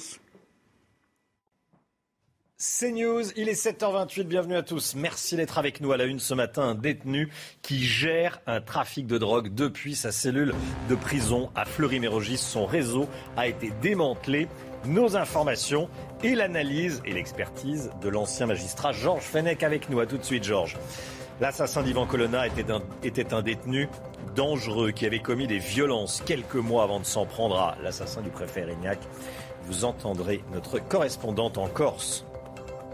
Et puis un massacre au Mali qui aurait été commis par les mercenaires russes de Wagner. Que sait-on exactement? On verra ça avec vous, général Clermont. A tout de suite, mon général. Mais tout d'abord, la colère des professionnels de la route face au prix de l'essence. Malgré la baisse du prix de l'essence, ils sont en colère, notamment les chauffeurs de VTC qui manifestent ce matin. Regardez les images. Évidemment, ils veulent bloquer le marché de Ringis. Vincent Fandège avec nous. Vincent, qu'est-ce qui se passe autour de vous? Et dites-nous où est-ce que vous êtes exactement? Nous sommes porte de Thiers au marché de Rungis. Donc c'est la porte d'entrée, l'une des portes d'entrée pour accéder au marché de Rungis. Il y a à peu près une quarantaine de véhicules hein, qui bloquent euh, l'accès ici au marché de, de Rungis. Résultat, eh bien, au-delà des barrières, évidemment, plus personne ne passe depuis euh, très tôt ce matin. Et de l'autre côté, eh bien, un immense embouteillage. Ce sont euh, les bus, tout simplement des particuliers qui vont au travail, également des professionnels qui veulent se rendre au marché de Rungis, qui ne peuvent pas, eh bien, accéder au marché de Rungis. Vous l'avez dit, ici les chauffeurs, eh bien, protestent contre la hausse des prix du carburant Également, ils veulent un blocage des prix euh, du carburant. Notez également qu'il est possible néanmoins de se rendre dans le marché de Rungis via les autres portes. Merci beaucoup Vincent Fandège. Voilà, il est impossible de bloquer tout Rungis, euh, parce que c'est stratégique Rungis forcément, mais on peut bloquer quelques portes. La preuve, Vincent Fandège avec Alexandre Distel pour les images. À Fleury-Mérogis, un détenu à la tête d'un trafic de stupéfiants depuis sa cellule. Incarcéré il y a plusieurs mois, pour une autre affaire de drogue. Le détenu gérait son commerce grâce à son téléphone portable et il approvisionnait, j'allais dire tranquillement, l'île de France et la Bretagne, Chana. Hein. Le réseau a été démantelé, 16 personnes ont été interpellées, 13 ont été mises en examen. Le récit avec Marine Mulset. Le réseau était géré depuis la maison d'arrêt de Fleury-Mérogis. À la tête de ce trafic, un homme placé en détention provisoire il y a plusieurs mois dans le cadre d'une autre enquête pour trafic de stupéfiants. Son réseau approvisionnait l'île de France, mais aussi la Bretagne, et a été démantelé le 31 mars dernier. Quelque part, c'est relativement monnaie courante. C'est-à-dire que dès lors que quelqu'un est incarcéré pour ce type de faits, et notamment dans des réseaux de grande envergure, euh, il faut euh, bien se douter que le business à l'extérieur continue et que bien généralement, euh, malheureusement, le business continue d'être géré depuis l'intérieur de la prison, tout simplement pour la bonne et simple raison qu'aujourd'hui, les établissements pénitentiaires sont l'objet d'un véritable fléau que sont les projections extérieures. Et au cœur de ce business, les téléphones portables des détenus pour Wilfried Fonck, des mesures pourraient être facilement mises en place. C'est d'avoir une véritable politique euh, de euh, brouillage des téléphones portables à l'intérieur des détentions, d'avoir quelque chose de, de costaud et d'ambitieux. 13 personnes ont été mises en examen et les enquêteurs ont saisi plus de 20 000 euros, des centaines de kilos de cannabis, de cocaïne et plusieurs armes à feu. Et on est avec Georges Fenech, ancien magistrat. Georges, les portables en prison, c'est un fait acquis tous les détenus, ou presque, en ont un? Alors, euh, je vous le disais, il y a environ 40 000 saisies hmm. de portables par an dans, les prisons. C'est un délit. Hein. c'est une infraction de voir un, portable dans les prisons. C'est un délit de recel. C'est prévu jusqu'à 5 ans d'emprisonnement. Ça peut entraîner aussi des, euh, des sanctions disciplinaires, le mitard, etc. Donc ça n'est pas autorisé. Hein. Mais ça circule, ça rentre. On sait, c'est par l'extérieur. On a même fait des saisies. Euh, de compagnes au parloir euh, qui dissimulaient des, portables dans leur vagin, vous voyez. On a non non mais il y, a différentes mmh. manières de rentrer euh, des portables qui passent les portiques parce que certains n'ont aucun objet métallique donc ils sont indétectables et euh, il y a un véritable trafic de téléphones portables dans les prisons. Alors c'est embêtant parce que pour ceux qui sont par exemple en détention provisoire avec des interdictions de communiquer etc. ils peuvent violer leur contrôle leur, leurs interdictions. Ça peut être aussi des questions de sécurité. Avec un téléphone portable on prend des photos, on peut envoyer des éléments d'information, y compris sur les surveillants de prison, on peut faire du chantage. Donc c'est une vraie source de, désordre hein, dans, une prison. C'est pour ça que euh, l'administration pénitentiaire a développé les téléphones fixes. Dans chaque cellule, maintenant, vous avez un téléphone fixe, mais avec des numéros euh, préétablis pour la famille, pour l'avocat, par exemple, ce qui, euh, entraîne donc des, contrôles. Georges Fenech. Hmm. Merci Georges. Le passé du meurtrier présumé d'Ivan Colonna a-t-il été dissimulé par l'ancienne directrice de la prison d'Arles. La question se pose, puisque, écoutez bien, devant la commission des lois, l'ancienne directrice de la prison, avait présenté Franck Elongabé, ce détenu islamiste, comme un prisonnier respectueux qui ne posait pas de problème particulier. La réalité était, semble-t-il, tout autre, Chana. Hein. Des propos qui sont complètement en contradiction avec plusieurs documents internes consultés par le journal Le Monde. Les dernières informations avec notre correspondante sur place, Christina Loudy. Nous avons pu échanger avec plusieurs personnes hier soir au sujet de cet article paru dans Le Monde, révélant que le meurtrier présumé d'Ivan Colonne n'était pas l'individu sans aspérité notable, comme a pu le décrire l'ancienne directrice de la prison d'Arles, mais un prisonnier au parcours d'exécution de peine émaillé de violences, d'incidents et de menaces.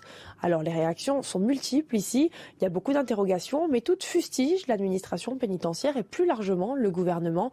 Je vous propose d'en écouter quelques-unes. On ne comprend pas pourquoi quelqu'un qui a un profil euh, comme celui de l'assaillant a été enfermé avec euh, Yvan Colonne euh, sans surveillance. Après l'audition de la commission des lois, on se demande vraiment euh, qui ment, pourquoi mentir et comment est-ce possible que cette personne pouvait se déplacer librement dans la prison. Je suis pas étonnée. Depuis le début, on se dit qu'elle est louche, cette histoire.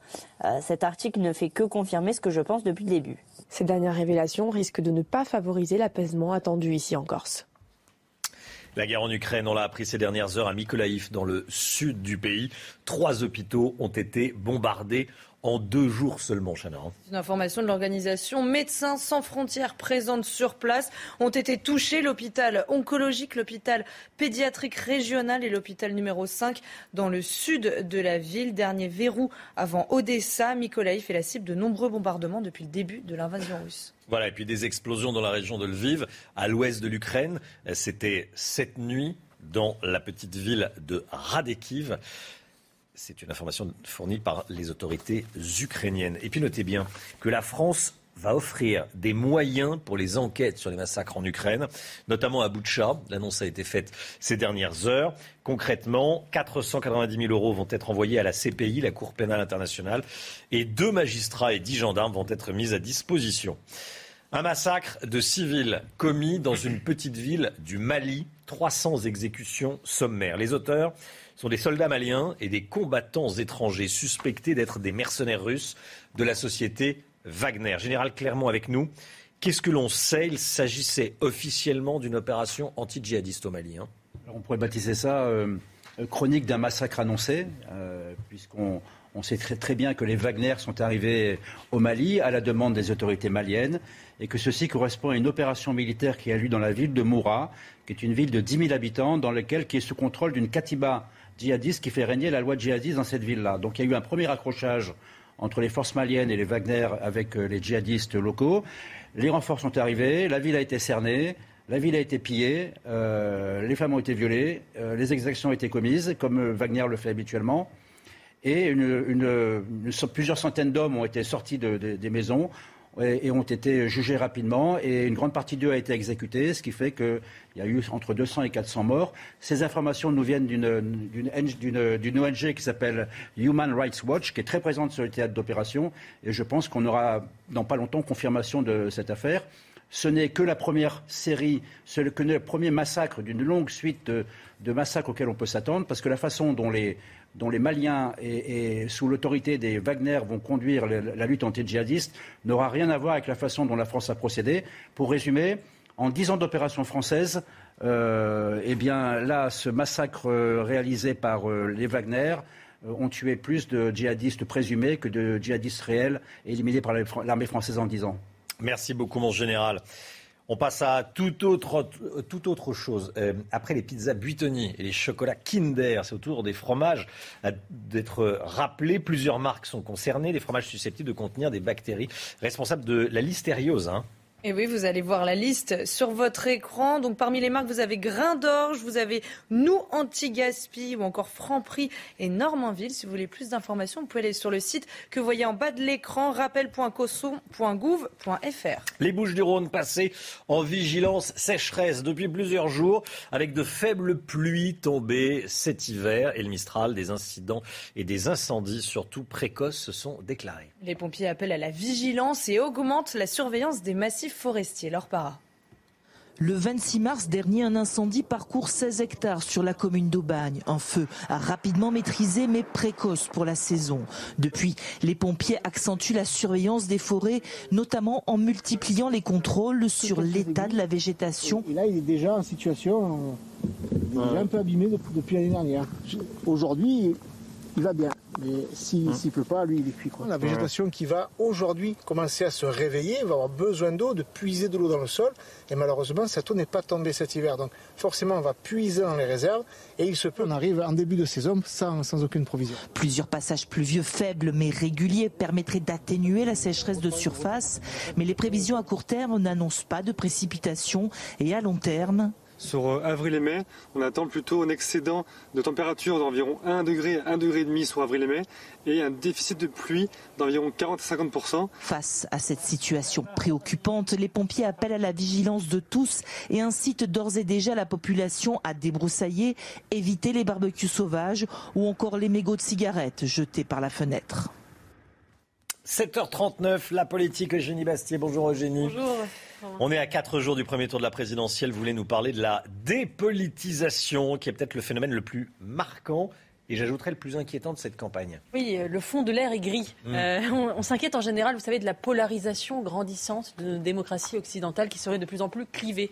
Mais ce qui euh, semble nous guetter plutôt en France à la fin de cette campagne présidentielle, c'est plutôt la dépolitisation. D'ailleurs, selon un sondage publié par les Échos hier, euh, seuls 66% des Français euh, sont sûrs d'aller voter. C'est 10 points de moins qu'en 2017. Et cette abstention pourrait battre des records chez euh, les 25-34 ans, atteindre 44%. Au-delà de ces chiffres marquants, c'est plutôt une ambiance générale, hein. un fond de léthargie démocratique qui ressort de cette drôle de campagne où aucun débat finalement ne s'est imposé véritablement. Si les prémices euh, à l'automne avaient euh, laissé euh, s'imposer le thème du choix de civilisation euh, ou des visions du monde opposées, c'était combattu, euh, c'est aujourd'hui désormais la seule thématique du pouvoir d'achat qui prédomine, des grandes menaces existentielles qui menacent la France à long terme, euh, comme le, réchauffement climatique, la désindustrialisation, l'immigration massive, euh, la, dislocation du commun, on est passé finalement des impératifs euh, très prosaïques, comment se chauffer, remplir son frigo, son plein d'essence, etc. De la fin de la France à la fin du mois, du grand remplacement au petit déclassement, on a le sentiment que la campagne présidentielle se termine en combat de chèques plutôt qu'en débat d'idées. Alors bien sûr, il y a des raisons con- conjoncturelles, hein, l'inflation galopante euh, provoquée par la crise du Covid qui inquiète légitimement les citoyens, Euh, la guerre en Ukraine, un président candidat qui préfère rester perché euh, dans, les, dans les hauteurs jupitériennes plutôt que de descendre dans l'arène. Mais il y a aussi une tendance plus profonde, plus souterraine, plus inquiétante, celle d'une dépolitisation profonde de notre démocratie. C'est-à-dire une dépolitisation profonde de notre démocratie. Alors, comme le rappelait euh, Jérôme Fourquet et, et Jérémy Pelletier euh, de Sondeur dans le Figaro au lendemain de l'élection euh, régionale, où vous vous souvenez, 66% euh, des Français ne s'étaient pas déplacés dans les urnes, ce qui est énorme. L'abstention n'est pas un phénomène conjoncturel, elle ne cesse de progresser d'élection en élection, d'année en année. Et elle manifeste, selon eux, une crise de foi républicaine. Dans une société de l'individu roi et du, citoyen consommateur, finalement, on se replie sur ses modes de vie, sa sphère privée. Le destin collectif de la nation n'intéresse plus. Euh, en plus, on est dans une société française extrêmement éruptive, où l'on obtient davantage finalement à coups de cocktails Molotov que par les urnes. On l'a vu récemment avec la Corse et avant avec les Gilets jaunes. Le vote est perçu finalement comme quelque chose d'inutile. La politique ne passe plus par l'isoloir. Résultat, l'élection présidentielle, euh, l'échéance reine de la Ve République, où se décide le plan quinquennal de la France, est réduite à une sorte de The Voice dépolitisé. Euh, Marine Le Pen joue l'état nounou entre chat et pouvoir d'achat. Le président sortant aligne un catalogue de, mesures qu'on dirait calibrées par un cabinet de conseil. Euh, Jean-Luc Mélenchon voit ses voiles gonflées par le réflexe du vote utile plutôt que par une campagne véritablement de fond. Euh, et, cerise sur le gâteau, TF1 a annoncé que la soirée électorale serait remplacée par la diffusion du film les visiteurs. Ultime symbole. Disons que la soirée électorale est raccourcie et que voilà. ultime symbole, en tout cas, je trouve, du, de ce grand remplacement du politique par le divertissement. La dépolitisation de la, France. Alors ceci, c'est vrai que je ne sais pas chez vous, mais euh, il peut y avoir. Euh, j'ai des souvenirs de, de dîners avec des débats endiablés avec des amis, la famille. On en parlait énormément. Là, on n'en parle quasiment pas. Enfin, euh, dans, dans, les familles, je ne sais pas si ça ça suscite pas de, de, de, gros débats entre amis assez peu. Selon les sondages, c'est aussi pareil. 10 à 15 points de moins euh, en termes d'items qui revient dans les conversations. On ne parle pas de la campagne autant qu'on en parlait dans les précédents. La dépolitisation. Après, quand on vote pas, ça veut dire que quelqu'un d'autre vote, à, vote à votre place et décide à votre place. Hein. Ça, il faut quand même euh, le, le rappeler et bien l'avoir en tête quand on ne se déplace pas pour, euh, pour aller voter. C'est-à-dire qu'il y a quelqu'un d'autre qui va décider à votre place. Je sais pas si ça on, verra, on verra parce que en, Hongrie, par exemple, les élections, il y a eu un, quasiment un record de participation notamment dû au fait de la guerre en Ukraine. Ils n'ont peut-être pas touché. Oui. Euh, nous verrons si en France euh, la mobilisation sera là. Merci beaucoup Eugénie Bastier. 7h44, 8h moins le quart, le point info tout de suite, Chanel Housteau. La guerre en Ukraine et les sanctions qui montent d'un cran. Les États-Unis vont adopter de nouvelles sanctions contre Moscou aujourd'hui en coordination avec l'Union européenne et le G7. Ils veulent entre autres interdire tout nouvel investissement en Russie. Les dernières révélations sur le passé du meurtrier présumé d'Ivan Colonna. L'ancienne directrice de la prison d'Arles l'avait présenté comme un prisonnier qui ne posait pas de problème particulier. Et pourtant, plusieurs documents internes consultés par le journal Le Monde révèlent qu'il était en réalité un détenu connu pour des faits de violence et de menaces. Emmanuel Macron gagne un point dans notre dernier baromètre OpinionWay pour CNews. Il est à 27% des intentions de vote à 4 jours du premier tour. Marine Le Pen est stable avec 23%. Jean-Luc Mélenchon 15% au second tour. En cas, de, duel Macron-Le Pen, le chef de l'État est donné gagnant avec 53%. 8h moins le quart, l'écho, Eric de Ritmaten nous parle de la France sans chômeur qui arrive. C'est tout de suite c'est le rêve de tous les candidats à la présidentielle et également euh, de tous les, Français. Un rêve qui pourrait bien se réaliser, Eric. Après des années de chômage, vous dites qu'il y aura bientôt plus de chômeurs. Alors, n'exagérons pas, mais en tout cas, la France sans chômeurs ou avec moins de chômeurs vraiment se décide. Vous savez que c'est le mal de, ce début de siècle. Depuis plus de 20 ans pratiquement, euh, on a 10% de chômeurs en France. On est même monté en 1994 à 12%. Bon, on en parlait beaucoup. Là, c'est vrai que les besoins en main-d'œuvre n'ont jamais été aussi élevés. Et c'est ça vraiment qui change en France. Vous avez euh, aujourd'hui, c'est un record jamais battu, 3 millions, plus de 3 millions de postes qui vont être créés ou qui devraient être créés donc en France, selon Pôle Emploi et le Crédoc. Alors, c'est en fait des intentions d'embauche, ce sont les entreprises qui répondent. Il ne faut pas y voir une manipulation des chiffres. La nouveauté, c'est qu'il y a de plus en plus de CDI. Rappelez-vous, on disait ah oui, le problème, c'est que les entreprises n'embauchent pas en contrat longue durée. Que deuxièmement, ce sont non pas les grands groupes, mais les PME, ces petites et moyennes entreprises qui sont le moteur de l'économie. C'est elles qui ont besoin de monde. Le problème, toujours le même problème, c'est que 6 postes sur 10 pose problème en France. Et oui, on ne trouve pas de couvreur, pas de plombier, pas de menuisier, pas de peintre, pas de réparateur automobile. Il faut aller donc vers ces emplois, vers ces nouveaux emplois. Je pense aussi au métier de la santé, je pense aussi au métier de la sécurité, la police, hein, on recrute. Et voilà, c'est ça l'avenir de ce pays. Il y a des intentions d'embauche, mais en face, difficile de trouver la main-d'œuvre. Vous dites que le chômage n'est plus le sujet non, c'est vraiment plus le sujet. D'ailleurs, dans la campagne, on le sent bien. Hein. pouvoir d'achat, inflation, ce sont cela les mots-clés. Est-ce qu'on va vers le plein emploi? Les, hommes politiques en rêvent tous, certains le disent.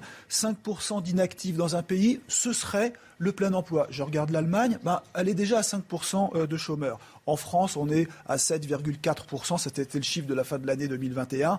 Mais Quand on est en plein emploi, dit l'OIT, qui est l'Organisation internationale du travail, le plein emploi, c'est quand des offres sont rejetées. Qu'est-ce que je vois 1 200 000 offres non satisfaites aujourd'hui. Je regardais pour l'emploi tout à l'heure. Vous vous rendez compte, c'est quand même beaucoup. Deuxièmement, quand le traitement social du chômage est trop généreux. C'était le cas en France, mais la réforme est en cours, on le sait.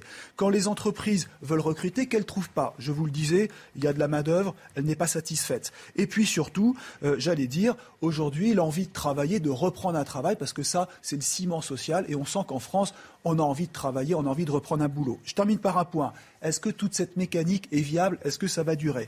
Eh bien là, c'est une question et un gros point d'interrogation. Premièrement, incertitude après la présidentielle. On ne sait pas ce qui se passera. Deuxièmement, la guerre en Ukraine. Et troisièmement, l'inflation. Eh bien là, vous avez trois points, vraiment trois grains de sable qui pourraient bloquer la mécanique. Ça veut dire que pour l'instant, rien n'est encore gagné.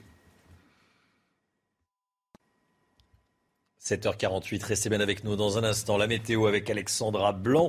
Le redoux, c'est pour aujourd'hui, mais euh, également le retour de la pluie, c'est dans quelques minutes avec Alexandra. Et puis dès le début du journal de 8h, on va parler de la guerre en Ukraine, bien sûr, avec euh, les dernières informations et le Donbass, le sud-est ukrainien qui devient la région stratégique. Les Russes arrivent, les Ukrainiens se préparent. À tout de suite.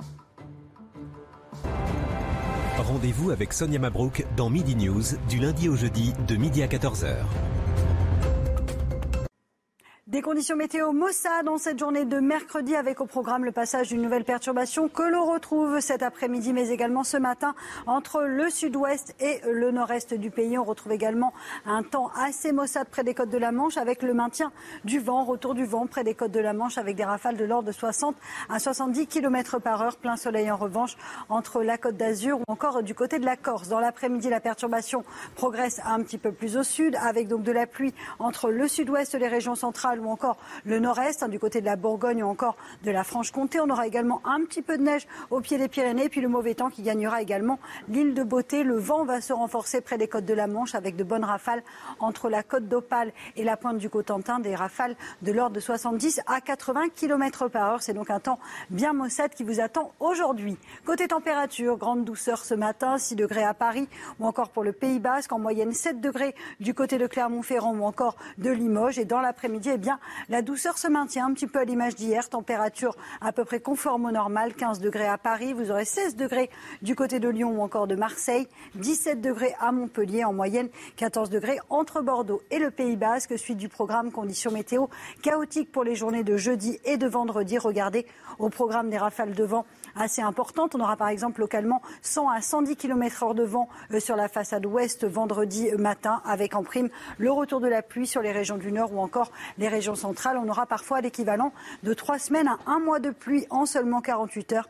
C'est une très bonne nouvelle pour la sécheresse, puisque je vous le rappelle, de nombreuses régions souffrent de sécheresse. Il n'a pas assez plu euh, cet hiver, et donc, conséquence, ça va vraiment faire du bien. Retour du soleil samedi après-midi au nord comme au sud. CNews, il est 7h58. Bienvenue à tous. Merci d'être avec nous. Merci d'avoir choisi CNews pour démarrer votre journée de mercredi 6 avril. À la une ce matin, la guerre en Ukraine, la guerre en Ukraine et les dernières informations avec des explosions qui ont eu lieu cette nuit. Les Ukrainiens se préparent à l'assaut des Russes dans le Donbass, à l'est. Le général Clermont est avec nous. À tout de suite, mon général. La colère des VTC contre le carburant cher. Une action est menée ce matin près de Ringis, dans le Val-de-Marne, même autour de Ringis, puisque les conducteurs et les chauffeurs bloquent une porte de l'entrée du grand marché de Ringis. Vincent Fandège est sur place. À tout de suite, Vincent. Et puis l'assassin d'Ivan Colonna était un détenu dangereux qui avait commis des violences quelques mois avant de s'en prendre à l'assassin du préfet Erignac. Yvan Colonna, y a-t-il eu des dysfonctionnements à la prison Nos informations avec vous, Marie Obazac, du service police-justice de CNews. A tout de suite, Marie. On l'a appris ces dernières heures à Mykolaïv, dans le sud de l'Ukraine. Trois hôpitaux ont été bombardés en deux jours. Regardez. C'est une information de l'organisation Médecins sans frontières, présente sur place. Ont été touchés l'hôpital oncologique, l'hôpital pédiatrique régional et l'hôpital numéro 5 dans le sud de la ville. Dernier verrou avant Odessa, Mykolaïv est la cible de nombreux bombardements depuis le début de, de l'invasion russe. Dans le Donbass, les forces ukrainiennes se préparent à un assaut imminent de Moscou. Les forces ukrainiennes sont installées dans les positions défensives autour des villages de la région. Le point complet avec Vincent Fandège. Regardez. De ces rues désertes ne ressort que le bruit des tirs d'artillerie au loin.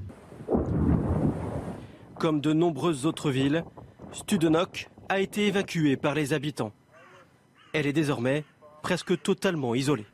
Le seul pont restant est celui qui se trouve près du monastère, mais seuls les piétons peuvent l'utiliser. En témoigne cet édifice coupé en deux dans une ville voisine. Seuls piétons et cyclistes peuvent le franchir. Arthur est resté sur place. Il aide ceux qui, comme lui, ont pris cette décision ou y ont été contraints. En ce moment, tout le monde est tendu. Tout le monde attend que quelque chose se passe. Mais ils ne savent pas vraiment ce qu'ils attendent. Il y a beaucoup de personnes âgées, mais elles ne veulent pas partir, car elles sont trop attachées à leurs habitudes.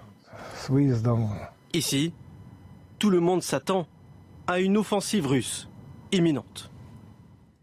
Général Clermont avec nous. Euh, mon général, le, le Donbass, le sud-est ukrainien, c'est désormais la région stratégique pour les Russes hein, et pour les, les Ukrainiens. C'est la, la, région stratégique de ce conflit. C'était déjà un objectif de la guerre oui. dans la première phase de la guerre, mais cette fois-ci, les, les, Russes ne mentent pas. Ils ont annoncé qu'ils allaient concentrer leurs efforts sur le Donbass. Ils vont le faire. On voit qu'ils se sont désengagés progressivement de la, de la région de Kiev pour régénérer leurs troupes et, et, les, et les réorienter vers le Donbass. Donc on va assister à, une, guerre importante, une guerre décisive. Cette guerre va être menée par l'armée russe contre l'armée ukrainienne, qui défend des positions euh, depuis déjà huit ans. Une armée ukrainienne qui est euh, le, cœur de l'armée ukrainienne, 30 000 hommes, bien formés, bien entraînés, euh, prêts à combattre pour se défendre.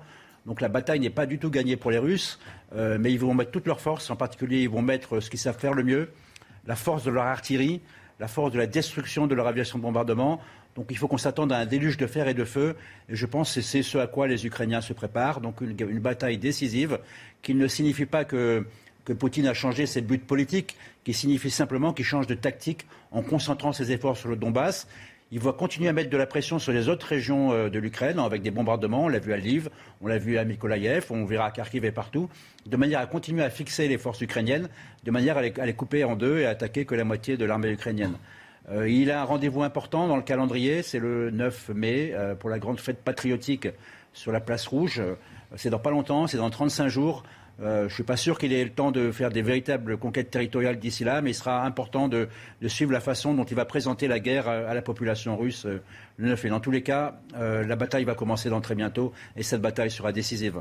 Merci mon général. Volodymyr Zelensky appelle l'ONU à agir immédiatement face aux crimes de guerre russes. Le président ukrainien qui a alerté la communauté internationale en montrant, regardez les images, d'une immense violence, image qui résume la situation en Ukraine, image fournie par le président ukrainien. Regardez.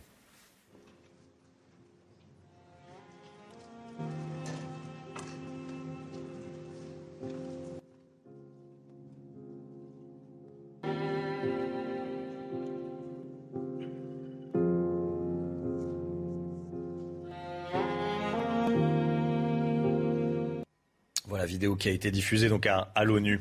Cette image qui montre toute l'horreur de cette guerre et du massacre de Boutcha. Euh, on y voit le, le, bras de cette femme dont le corps gisait dans la rue le, le 2 avril. Nous savons qu'elle se prénommait Irina. C'est grâce à ses ongles que sa manucure l'a reconnue. Elle a posté une photo d'elle sur les réseaux sociaux pour lui rendre hommage. Et puis les sanctions montent d'un cran. Les États-Unis vont adopter de nouvelles sanctions contre Moscou aujourd'hui. En coordination avec l'Union européenne et le G7, ils veulent entre autres interdire tout nouvel investissement en Russie. Les VTC, les chauffeurs de VTC qui sont furieux, ils trouvent que l'essence est trop chère. Ils bloquent le marché de Rungis. Vincent Fardège en direct avec nous. Vincent, que se passe-t-il? Eh bien, le marché de Rungis est toujours bloqué. En tout cas, la porte de Thiers est toujours bloquée euh, ici. Au-delà des barrières, plus personne ne passe depuis très tôt euh, ce matin. Résultat, peut-être qu'Alexandre Distel peut vous montrer derrière. Eh bien, euh, il y a un immense embouteillage des bus, des voitures. Les personnes qui veulent rentrer dans le marché, évidemment, ne peuvent plus y aller. Nous sommes avec Brahim Benali. Brahim Benali, c'est le représentant des chauffeurs de, de, VTC. Bonjour, Brahim. Merci d'être avec nous l'élément déclencheur, c'est la hausse des prix du carburant, mais il n'y a pas que ça. Alors euh, effectivement, euh, il n'y a pas que ça. On a nos revendications qui n'ont pas été entendues depuis euh, plusieurs années. Hein. On fait le bilan du quinquennat de M. Emmanuel Macron. Il faut savoir qu'aujourd'hui, on crée des bouées de sauvetage pour les plateformes numériques, dont Uber, qui non seulement font d'évasion fiscale, ne payent pas leur TVA en France, payent un minimum d'impôts. Aujourd'hui, nous, on est taxé, taxé, on doit payer, et on n'a pas de droit. Il y a des inégalités de traitement. on n'a pas le droit, par exemple, à la détaxe du carburant. Hein. Donc aujourd'hui, pour pallier la hausse du carburant, qu'est-ce qu'on a? On n'a rien du tout. Donc justement, concrètement, que demandez-vous? Ben, Aujourd'hui, on ne peut rien demander au gouvernement parce qu'ils ne peuvent pas légiférer. Ça fait un moment qu'on a fait des tables avec les différents ministères. Donc euh, là, ce qu'on attend, c'est euh, que les candidats à l'élection présidentielle se positionnent. On a vu que Jean-Luc Mélenchon proposait le blocage des prix. Donc euh, c'est hyper intéressant pour nous et on soutient donc Jean-Luc Mélenchon tout simplement. Merci beaucoup, Brahim Ben Ali, d'avoir été avec nous. notez également eh qu'il est possible de se rendre néanmoins dans le marché de Rungis via les autres portes d'accès. Merci beaucoup Vincent Fandège avec Alexandre Distel pour les images. Notre tout dernier baromètre quotidien, Opinionway pour CNews, regardez les résultats. Emmanuel Macron gagne un point, 27% des intentions de vote. Marine Le Pen est stable, 23%. Jean-Luc Mélenchon gagne un point, 15%. Je vous laisse découvrir la suite au second tour. En cas de duel Macron-Le Pen, c'est Emmanuel Macron qui l'emporterait en termes d'intention de vote. 53%, 47% pour Marine Le Pen. Éric Zemmour ouvre la voie à une candidature aux élections législatives, Chana. C'est ce qu'il a dit hier soir sur France 2, mais vous allez voir que ça n'empêche pas le candidat de se voir au second tour d'élection présidentielle. Écoutez. Je serai candidat, mais je serai au second tour et je serai élu. Et sinon, quand vous dites je serai candidat mais, euh, mais je, ne, je n'abandonnerai pas euh, les gens qui m'ont fait confiance. Le passé du meurtrier d'Ivan Colonna a-t-il été dissimulé par l'ancienne directrice de la prison d'Arles Devant la commission des lois, elle avait présenté Franck Elong ce détenu islamiste, comme un prisonnier respectueux qui ne posait pas de problème particulier. Des propos en contradiction avec plusieurs documents internes consultés par le journal Le Monde. Mario Bazac avec nous. La dangerosité de Franck Elong ce détenu islamiste, était connue en réalité. Oui, alors en fait, on hmm. savait en tout cas qu'avant son arrivée à la maison d'arrêt euh, d'Arles, son parcours carcéral avait été émaillé d'incidents, 29 incidents euh, répertoriés. Par contre, ce qu'on découvre, c'est que ces incidents, ils ont continué ensuite, après son arrivée, après le mois d'octobre 2019, contrairement à ce qui avait été dit. Deux mois après euh, sa sortie du quartier d'isolement, Franck Elongabé, il a donné un coup de tête à un co-détenu pour une raison banale. Nouvel incident deux mois plus tard, il détruit plusieurs équipements dans la cour de promenade. En avril 2021, il va menacer un surveillant. Au mois d'août, il s'en prend physiquement à un membre du euh, personnel pour une question euh, d'accès aux douches. Pendant quatre mois, il boycotte le plateau sportif en raison d'une mésentente avec euh, des moniteurs d'éducation physique. Et puis, il va aussi asséner un coup de poing à un détenu dont il se plaint de la mauvaise qualité du ménage. Franck Elongabé qui avait aussi montré des signes de radicalisation islamiste. Hein. Oui, effectivement, il y avait eu d'abord une altercation avec deux autres détenus musulmans sur une question de pratique religieuse au sujet de l'islam. Franck Elongabé, il a également soutenu à demi-mot l'assassin de Samuel Paty. Il refusait aussi d'adresser la parole aux surveillantes. Plusieurs d'entre elles parlent d'un détenu, je cite, constamment dans la provocation, impulsif, violent, fourbe. Et cinq mois avant l'agression d'Ivan Colonna, l'une d'elles, dans ses observations, note même, je cite, à surveiller trop sage pendant de longues semaines, effectivement, entre la fin de l'année 2021 et le début de l'année 2022. Franck Elongabé, il se tient à carreau, il ne fait plus vraiment euh, parler de lui jusqu'à l'agression donc d'Ivan Colonna. Mario Bazac, merci Marie, 8h08. Tout de suite, Jean Lassalle est l'invité de Laurence Ferrari. C'est News, il est 8h15, 8h15. Bienvenue à tous. Dans un instant, Laurence Ferrari, vous recevez Jean Lassalle, candidat à la présidentielle. Mais tout de suite, le point info, Chana Lousteau. La guerre en Ukraine et les sanctions qui montent d'un cran. Les États-Unis vont adopter de nouvelles sanctions contre Moscou aujourd'hui en coordination avec l'Union européenne et le G7. Ils veulent entre autres interdire tout nouvel investissement en Russie. La colère des chauffeurs VTC, si le prix des carburants baisse depuis la remise des 18 centimes financés par l'État, pour eux, ça n'est pas suffisant. Des chauffeurs VTC manifestent ce matin leur objectif, bloquer l'accès au marché de Ringis. Après les pizzas, les pizzas Buitoni et les chocolats Kinder, c'est au tour de quatre marques de fromage d'être rappelées. Six fromages pourraient contenir des bactéries responsables de l'hystériose, une infection alimentaire qui peut être meurtrière. Sont concernées les marques Grandorge, Nous Antigaspi, Franprix et Normandville. Laurence Ferrari, vous recevez Jean Lassalle. Bonjour Jean Lassalle. Bonjour Laurence Ferrari. Bienvenue dans notre matinale de CNews. Je sais que vous arrivez d'un meeting hier soir. Euh, vous êtes revenu sur Paris Exprès. Merci beaucoup. On va parler de votre programme, bien sûr, mais peut-être d'abord un mot de l'Ukraine, puisque les scènes qui nous parviennent euh, des alentours de Kiev sont abominables avec ces massacres de civils. Les sanctions risquent d'être alourdies à l'encontre de la Russie. Comment faire pour stopper cette boucherie qui est en cours en Ukraine? Euh, dans l'état actuel des choses, euh, je n'ai pas la réponse.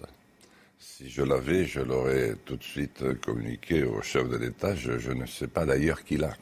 C'est un engrenage infernal qui s'est engagé.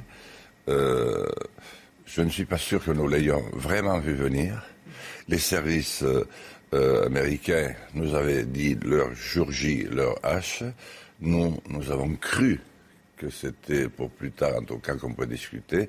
Et là, vous savez, la violence, c'est la violence, la guerre, c'est la guerre, et c'est toujours plus, c'est dramatique, c'est au cœur de l'Europe. Euh.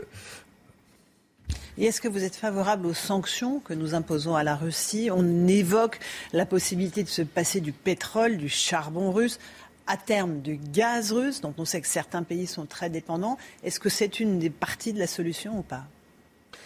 Écoutez, je crois qu'il faut dire la, vérité à nos compatriotes. nous, fort heureusement, nous gardons euh, un espace de, euh, de liberté, euh, d'autonomie, grâce à nos installations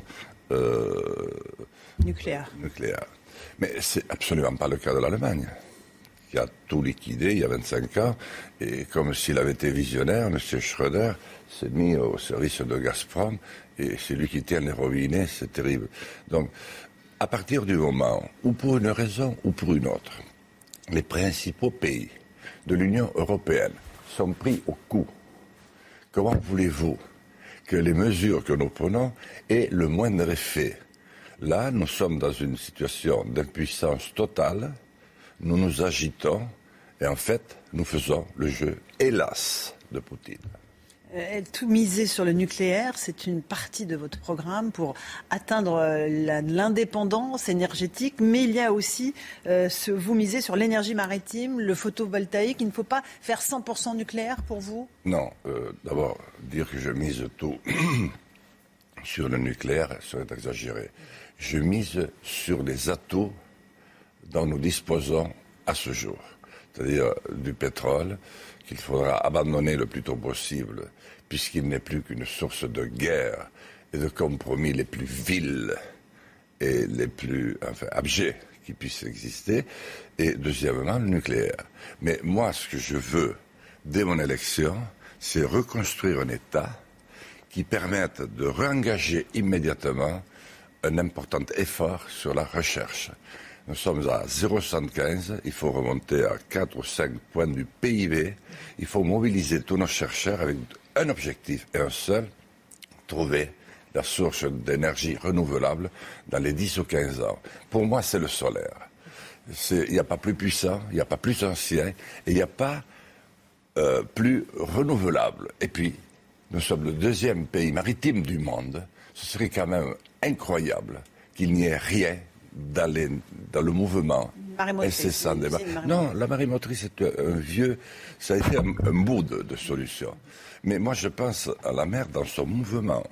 Et je pense à la différence thermique qu'il y a entre le niveau des vagues et décidément, votre micro, je l'attrape à chaque fois. Et 1000 euh, mètres de saut, vous voyez Donc, ou 2000. Donc, c'est là-dessus, mais il faut, et ce sera une de mes premières mesures en tant que président, c'est de faire le point très exactement sur l'avancement de la recherche. Je crois que sur le solaire, nous, sommes, beaucoup plus avancés que nous ne le disons.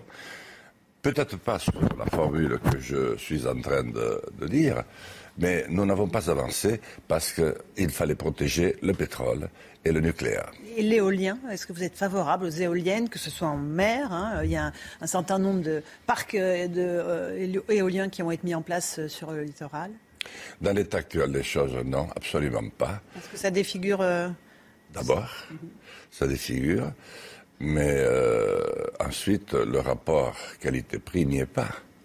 c'est des installations quand même très chères. On a l'impression que c'est des sucres d'orge qu'on a donnés à un tel ou un tel ou encore un tel ici ou là.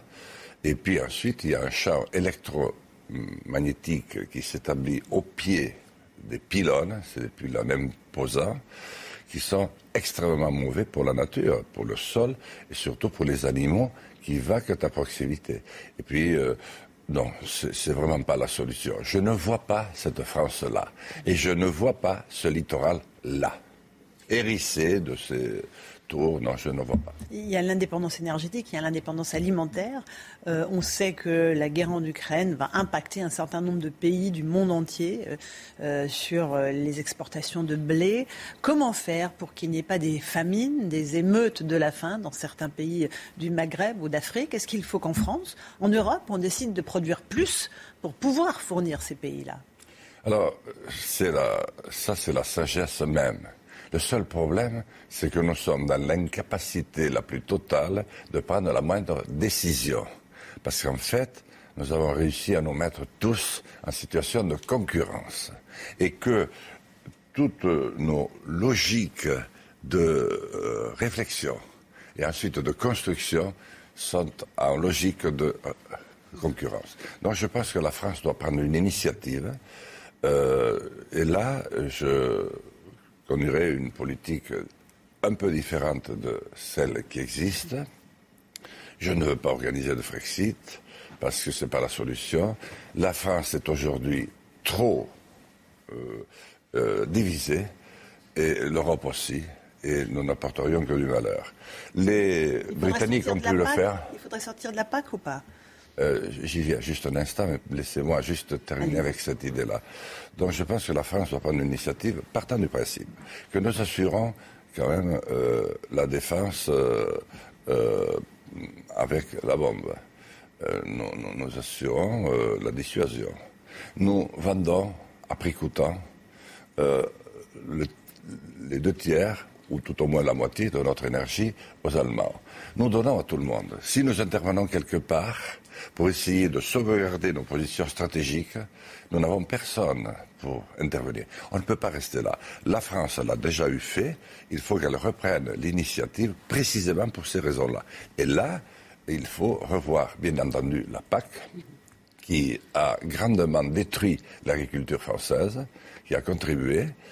Euh, il faut la réorganiser en fléchant à nouveau vers les exploitations de taille moyenne, ce qui a fait notre force, des exploitations familiales qui sont capables de, faire de la polyculture et de produire très bien. Il faut sauvegarder nos céréales parce que c'est la seule partie véritablement excédentaire avec les spiritueux. Tout le reste, nous sommes en déficit. Et puis, je veux lancer campagne de France, grande cause nationale, sur laquelle je mettrai 3 milliards d'euros que je soustrais indépendamment de la PAC, à la contribution française au budget européen, qui est actuellement de 26 milliards depuis le départ du Royaume-Uni. Je ramènerai à 22 ou 23 milliards, parce qu'il euh, n'en faut rien là-bas. Et moi, j'en ai un besoin absolu pour organiser un débat sur l'avenir de nos territoires, euh, terminé par un référendum où j'amènerai nos compatriotes du 16e, du 7e, où j'habite plus, d'ailleurs actuellement plus souvent qu'à l'Ordiosicher, mon village natal, à dire, écoutez, regardez le formidable espace de production que nous avons et dont nous ne faisons rien. Et si nous arrivons assez rapidement à nous organiser, parce que la capacité à rebondir de la France est tout à fait étonnante lorsqu'elle est au pied du mur et lorsqu'elle peut décider elle-même eh bien, à ce moment-là, nous pouvons sauver ce qu'il est, d'abord pour nous-mêmes, puis ensuite pour l'Union européenne, et très vite établir un contrat de libre-échange et de coopération avec l'Afrique, qui sera le premier continent avec lequel nous aurons de très graves problèmes dans les dix ans qui viennent. Vous êtes pour le référendum, c'est un des axes majeurs euh, de votre programme. Vous voulez consulter le peuple sur de nombreuses questions, de, de manière régulière ou est-ce que vous allez regrouper euh, les questions, les référendums euh, euh, que vous allez organiser? Merci pour cette question, parce qu'effectivement, il y a là un élément de, politique très très sensible. D'abord, je vais vous dire, je me suis lourdement engagé sur le référendum d'initiative citoyenne avec la venue, oui, le RIC, avec même la venue de mon notaire euh, à une réunion publique à Pau pour que je signe le fait que je le mettrai en œuvre dès mon élection présidentielle, avant même d'engager les législatives. Vous avez engagé vos propres biens sur le fait que vous allez tenir ces promesses de campagne. Oui, parce que euh, plus personne ne nous croit. Et moi, j'avais beau dire que je le ferais, mais on ne me croyait pas. Eh bien, je crois qu'il y a des moments, il faut aller, un homme politique doit aller au-delà du simple mortel qu'il est pour poser un acte symbolique. La politique n'est que symbole. Et dire oui, je le ferai. Et voyez le prix que je suis prêt à y mettre. J'ai, après tout, choisi à un moment donné de ma vie de mourir. Personne n'a m'y obligé. Mais je savais que l'une des deux issues pouvait être la mort. Vous avez fait une grève de la faim. Exactement. À l'époque pour euh, euh, dénoncer euh, le, départ, le départ vers Lac, alors que c'était une usine qui gagnait très bien sa vie, qui était une de celles qui le gagnait le mieux, et, que j'avais été chercher au Japon. Donc je suis parti à Saint-Clair du Rhône, à Isère. c'est là qu'est né le RIC. Et c'est le village proté du RIC. Et euh, j'ai pris euh, l'engagement public à euh, une réunion. Mes réunions n'ont pas d'heure. Là, c'était deux heures et demie du matin. Et il y avait quand même encore un millier de personnes pour m'écouter religieusement. Et deux jours après, j'ai signé l'acte que nous avions préparé. Donc ensuite, j'organiserai mes propres référendums. Et pour répondre à votre question, le propre du référendum, c'est qu'il faut il faut s'en servir à bon escient. Il ne faut pas que ce soit euh, que ça divise, ce pays divisé, euh, et que ce soit euh, plébiscite pour ou contre le président ou le gouvernement, surtout le président, qui est très exposé dans ce cas-là. C'est pour ça que l'utilité de poser peut-être deux questions d'ordre un petit peu différent conduirait à une réflexion bienvenue. Donc ça, crois qu'avec le gouvernement, mon gouvernement, euh, j'aurai le temps de le mettre au point. Mais l'idée est là. Et troisièmement, je veux instituer le vote blanc. Parce que euh, nous sommes dans un changement de monde. Notre pays, qui en a inspiré tellement d'autres, dans notre montée en civilisation, puisque vous le savez, l'humanité est tragique, elle ne fut que ça, et elle le restera, hélas. Parce que nous venons du règne animal. Nous sommes des fauves, l'homme est un lot pour l'homme. C'est la civilisation. Et c'est notamment ici le peuple est souverain. La formidable déclaration des droits de l'homme et du citoyen, on la lit une fois, on n'a pas besoin de la lire deux fois. Les lois sur la laïcité, qui ont permis à des dizaines, des, des dizaines de pays à travers mers et océans de s'inspirer de nous.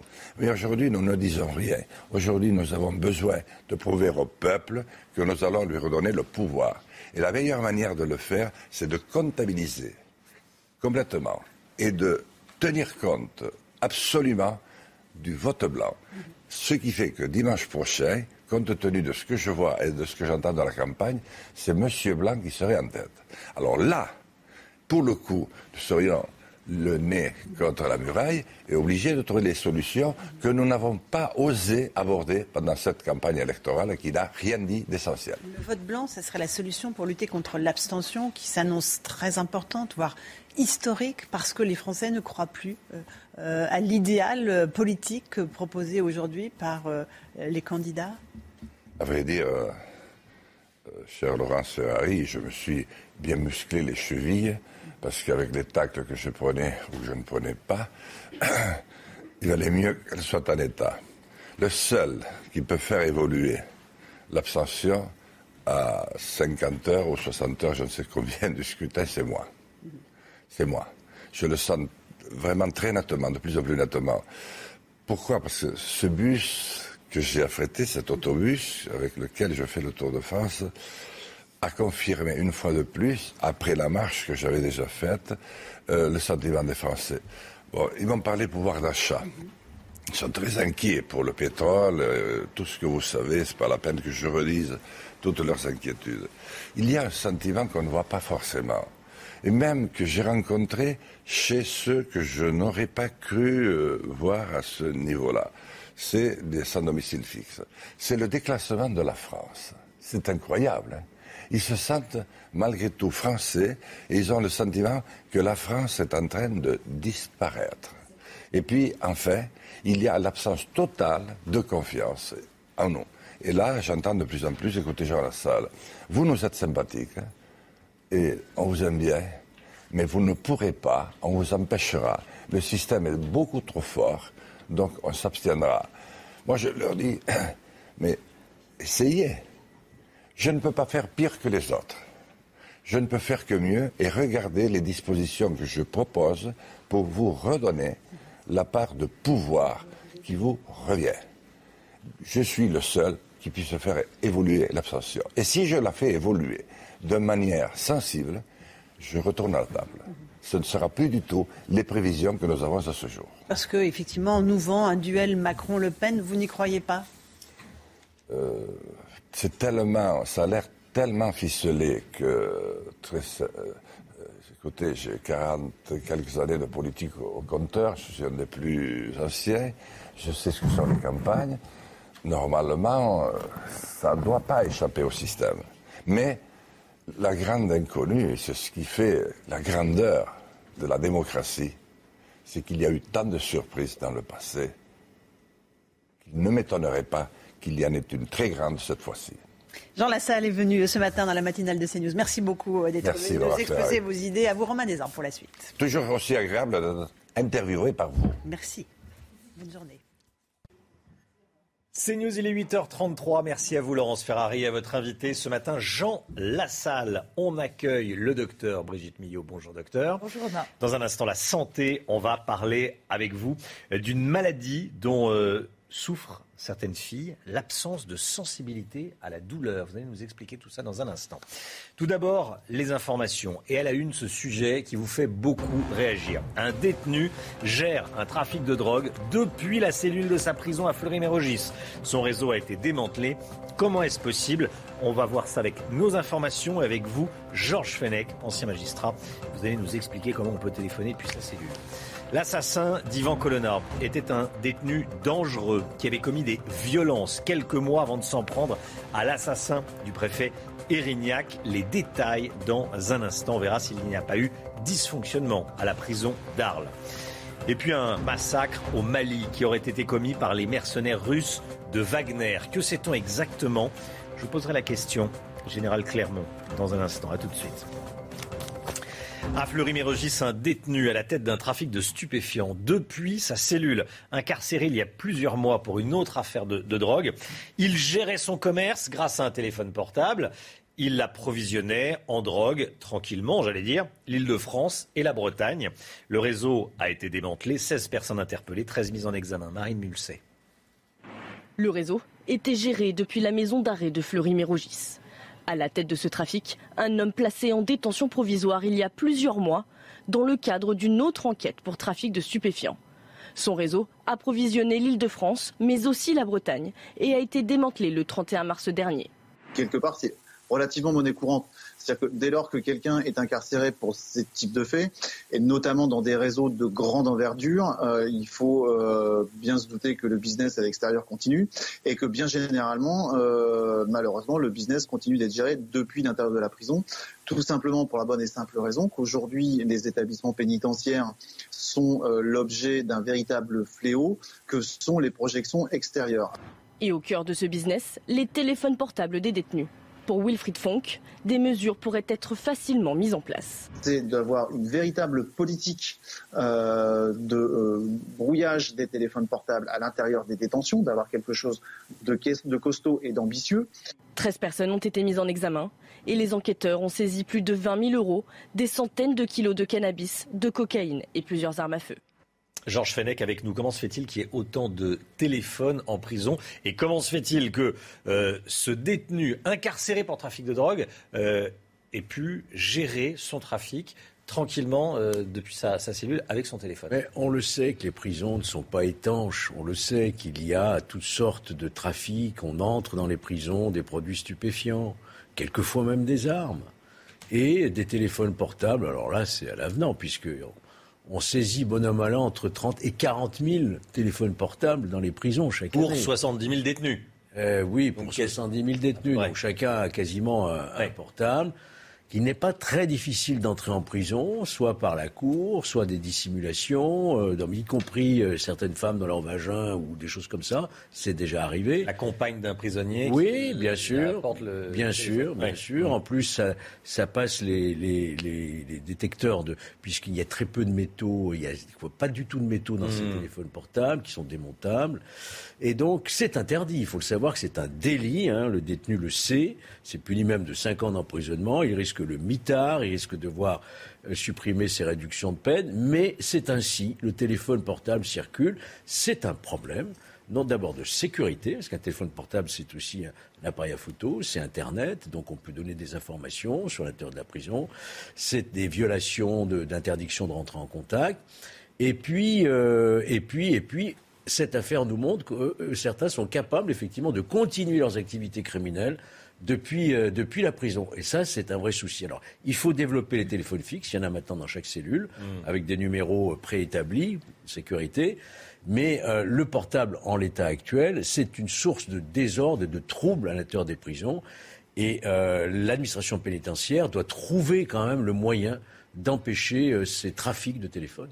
Georges Fenech avec nous. Merci Georges. Y a-t-il eu dysfonctionnement à la prison d'Arles Le passé du meurtrier présumé d'Ivan Colonna? A-t-il été dissimulé? Par l'ancienne directrice de la prison d'Arles.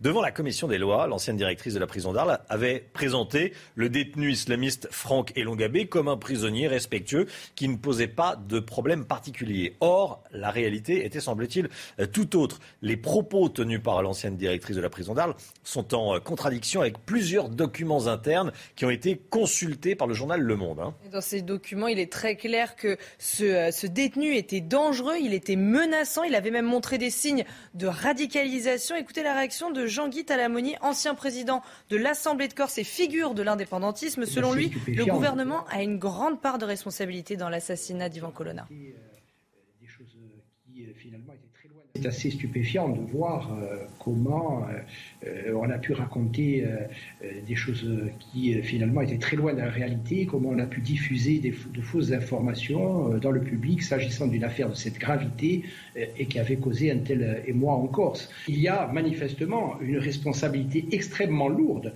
du gouvernement, du niveau politique. Euh, Aujourd'hui, euh, on peut, euh, je n'ai aucune tendance au complotisme, on peut parler d'un mensonge d'État, ça c'est factuel.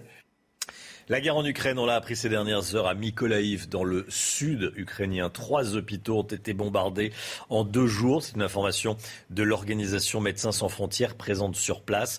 Ont été touchés l'hôpital oncologique, l'hôpital pédiatrique et l'hôpital numéro 5 dans le sud de la ville. C'est euh, Mykolaïv, c'est le dernier verrou avant Odessa, le grand port d'Odessa. À l'ouest, explosion dans la région de Lviv. hein. Oui, ça s'est passé cette nuit dans la petite ville de Radekiv. C'est une information des autorités ukrainiennes qui appellent les habitants à se mettre à l'abri. Il n'y a pas d'informations sur d'éventuelles victimes pour le moment. Et puis la France a fait savoir qu'elle offrait des moyens pour enquêter sur les massacres en Ukraine. Annonce faite par l'Elysée. Concrètement, 490 000 euros vont être envoyés à la CPI, la Cour pénale internationale. Et deux magistrats et dix gendarmes vont être mis à disposition.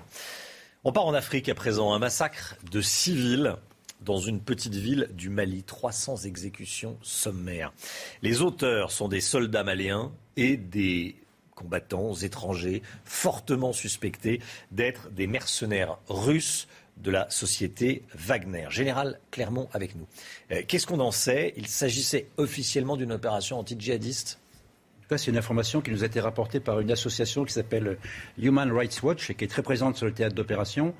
Euh, le contexte, Moura, c'est une ville de 10 000 habitants dont on voit qu'elle est au cœur du Mali.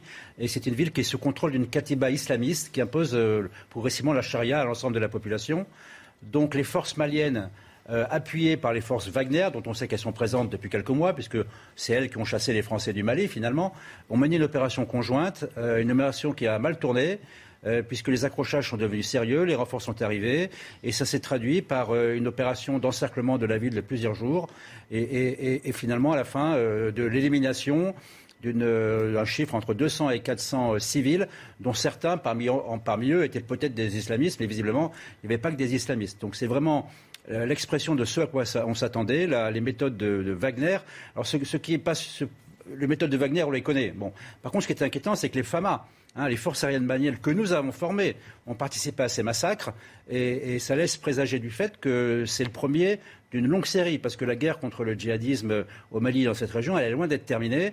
Donc on peut s'attendre à une série de massacres. Il y a un point commun entre le Mali et l'Ukraine, c'est les, fameux groupes Wagner hein, euh, qui euh, sont connus pour les exactions et qui seront engagés, on le sait, qui sont déjà arrivés euh, au Donbass pour être engagés avec les forces russes dans la guerre du Donbass qui va commencer. Merci mon général. On vote dimanche pour le premier tour de la présidentielle. Voici les résultats de notre dernier baromètre quotidien Opinionway pour CNews. Emmanuel Macron 27% d'intention de vote, 23% pour Marine Le Pen. Jean-Luc Mélenchon gagne 1 point, 15%. Je vous laisse découvrir la suite. En cas de second tour, Macron-Le Pen, le chef de l'État, est donné gagnant. 53% contre 47%. C'est stable par rapport à hier.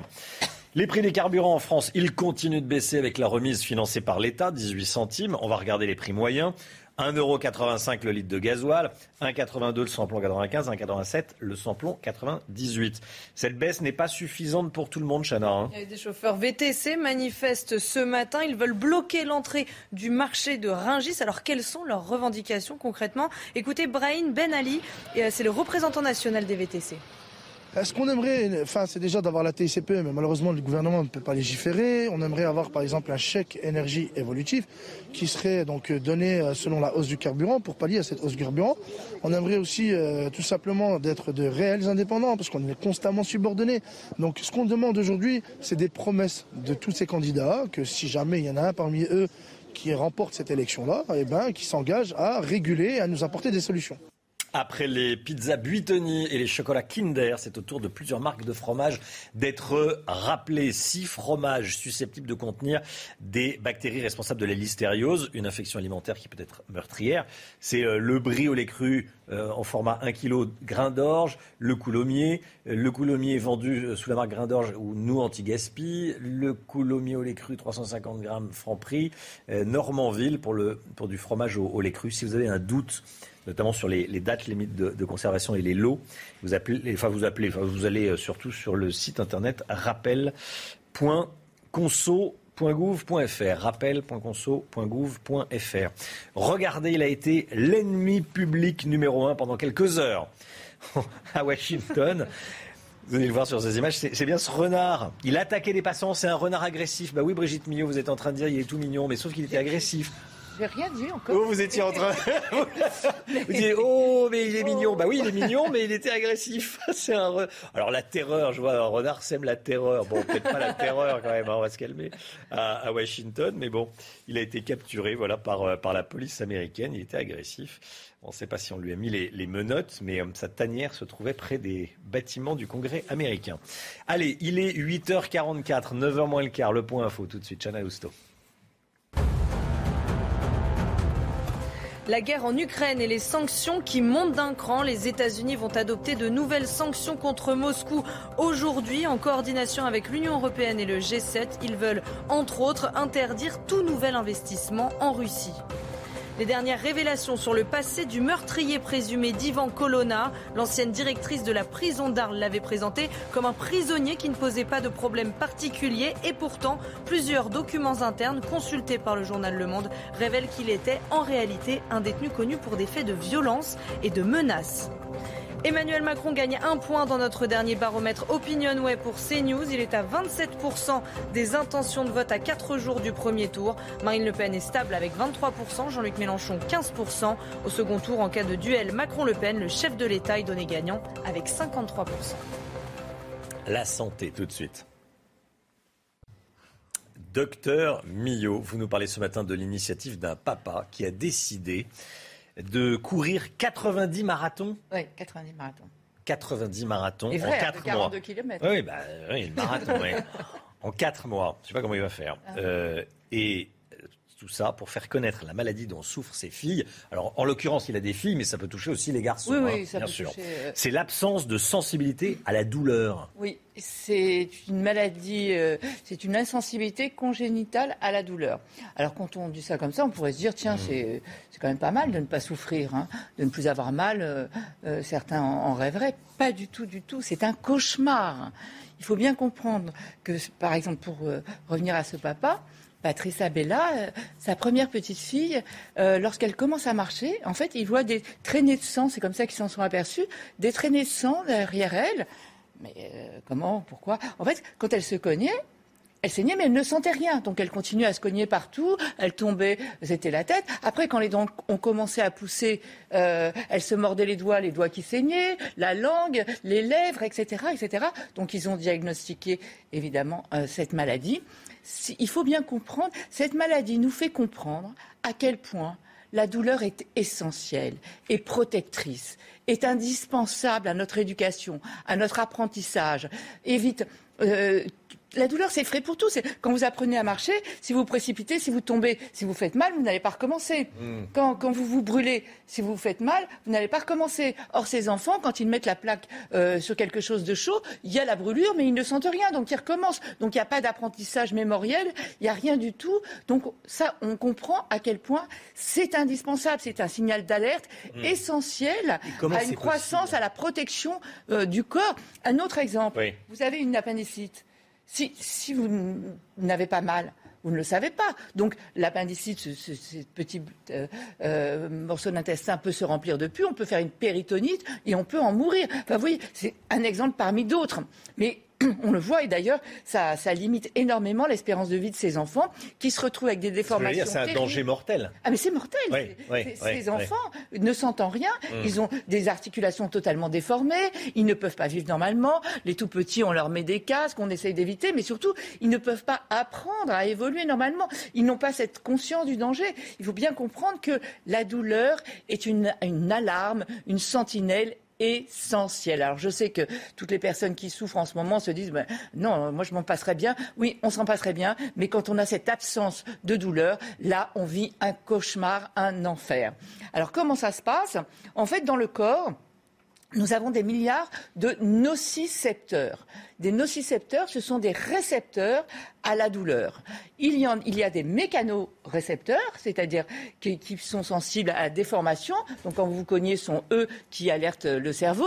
Quand vous tombez, quand, il y a une coupure, quand il y a n'importe quoi, ça c'est les mécanorécepteurs. Ensuite, il y a des thermorécepteurs qui, eux, sont sensibles à des températures supérieures à 45 degrés et inférieure à 10 degrés. Donc pour éviter les dangers, hein, euh, par exemple, c'est les, les petites filles sentent un peu le chaud, le froid, mais ne sentent pas la douleur. C'est-à-dire quand la température est très importante. Donc si elles mettent, si elles attrapent un plat euh, au four, elles, vont avoir une brûlure au deuxième degré, mais sans, rien sentir du tout. Vous voyez Euh, il y a aussi d'autres. Là, j'ai mixé de là, mais il y en a. Il y a des multimodaux qui conjuguent tous ces récepteurs. Et pour vous montrer à quel point c'est bien fait la douleur. Quand on, là, je vous ai parlé de, de la brûlure. Normalement, tout passe par le cerveau. J'en profite pour rappeler que le seul organe du corps où il n'y a pas de nocicepteur, qui ne souffre de, enfin, qui- où il y a une absence totale de douleur, le seul organe du corps, c'est le cerveau. C'est ce qui permet d'ailleurs de faire ce qu'on appelle la chirurgie éveillée, vous savez, où on opère. Et Extrêmement Ah, impressionnant. Oui. les le images. cerveau est euh, à l'air libre. oui, oui. Bref, donc ce que je, ce que je voulais dire, c'est pour vous dire à quel point c'est bien fait. Normalement, tout passe par le cerveau, les messages. Eh bien là, il y a un arc réflexe défensif pour les températures justement supérieures à 45 degrés ou quoi.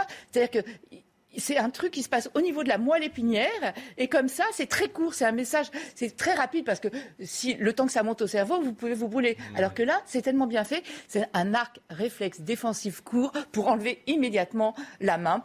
Donc, ces nocicepteurs, on en a partout. On en a sur la peau, la cornée, les muscles, les organes, les viscères. Ils sont absolument partout.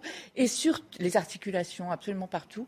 Et, et surtout, ce qui est important, c'est de parler de cette maladie pour arriver peut-être à trouver des mécanismes.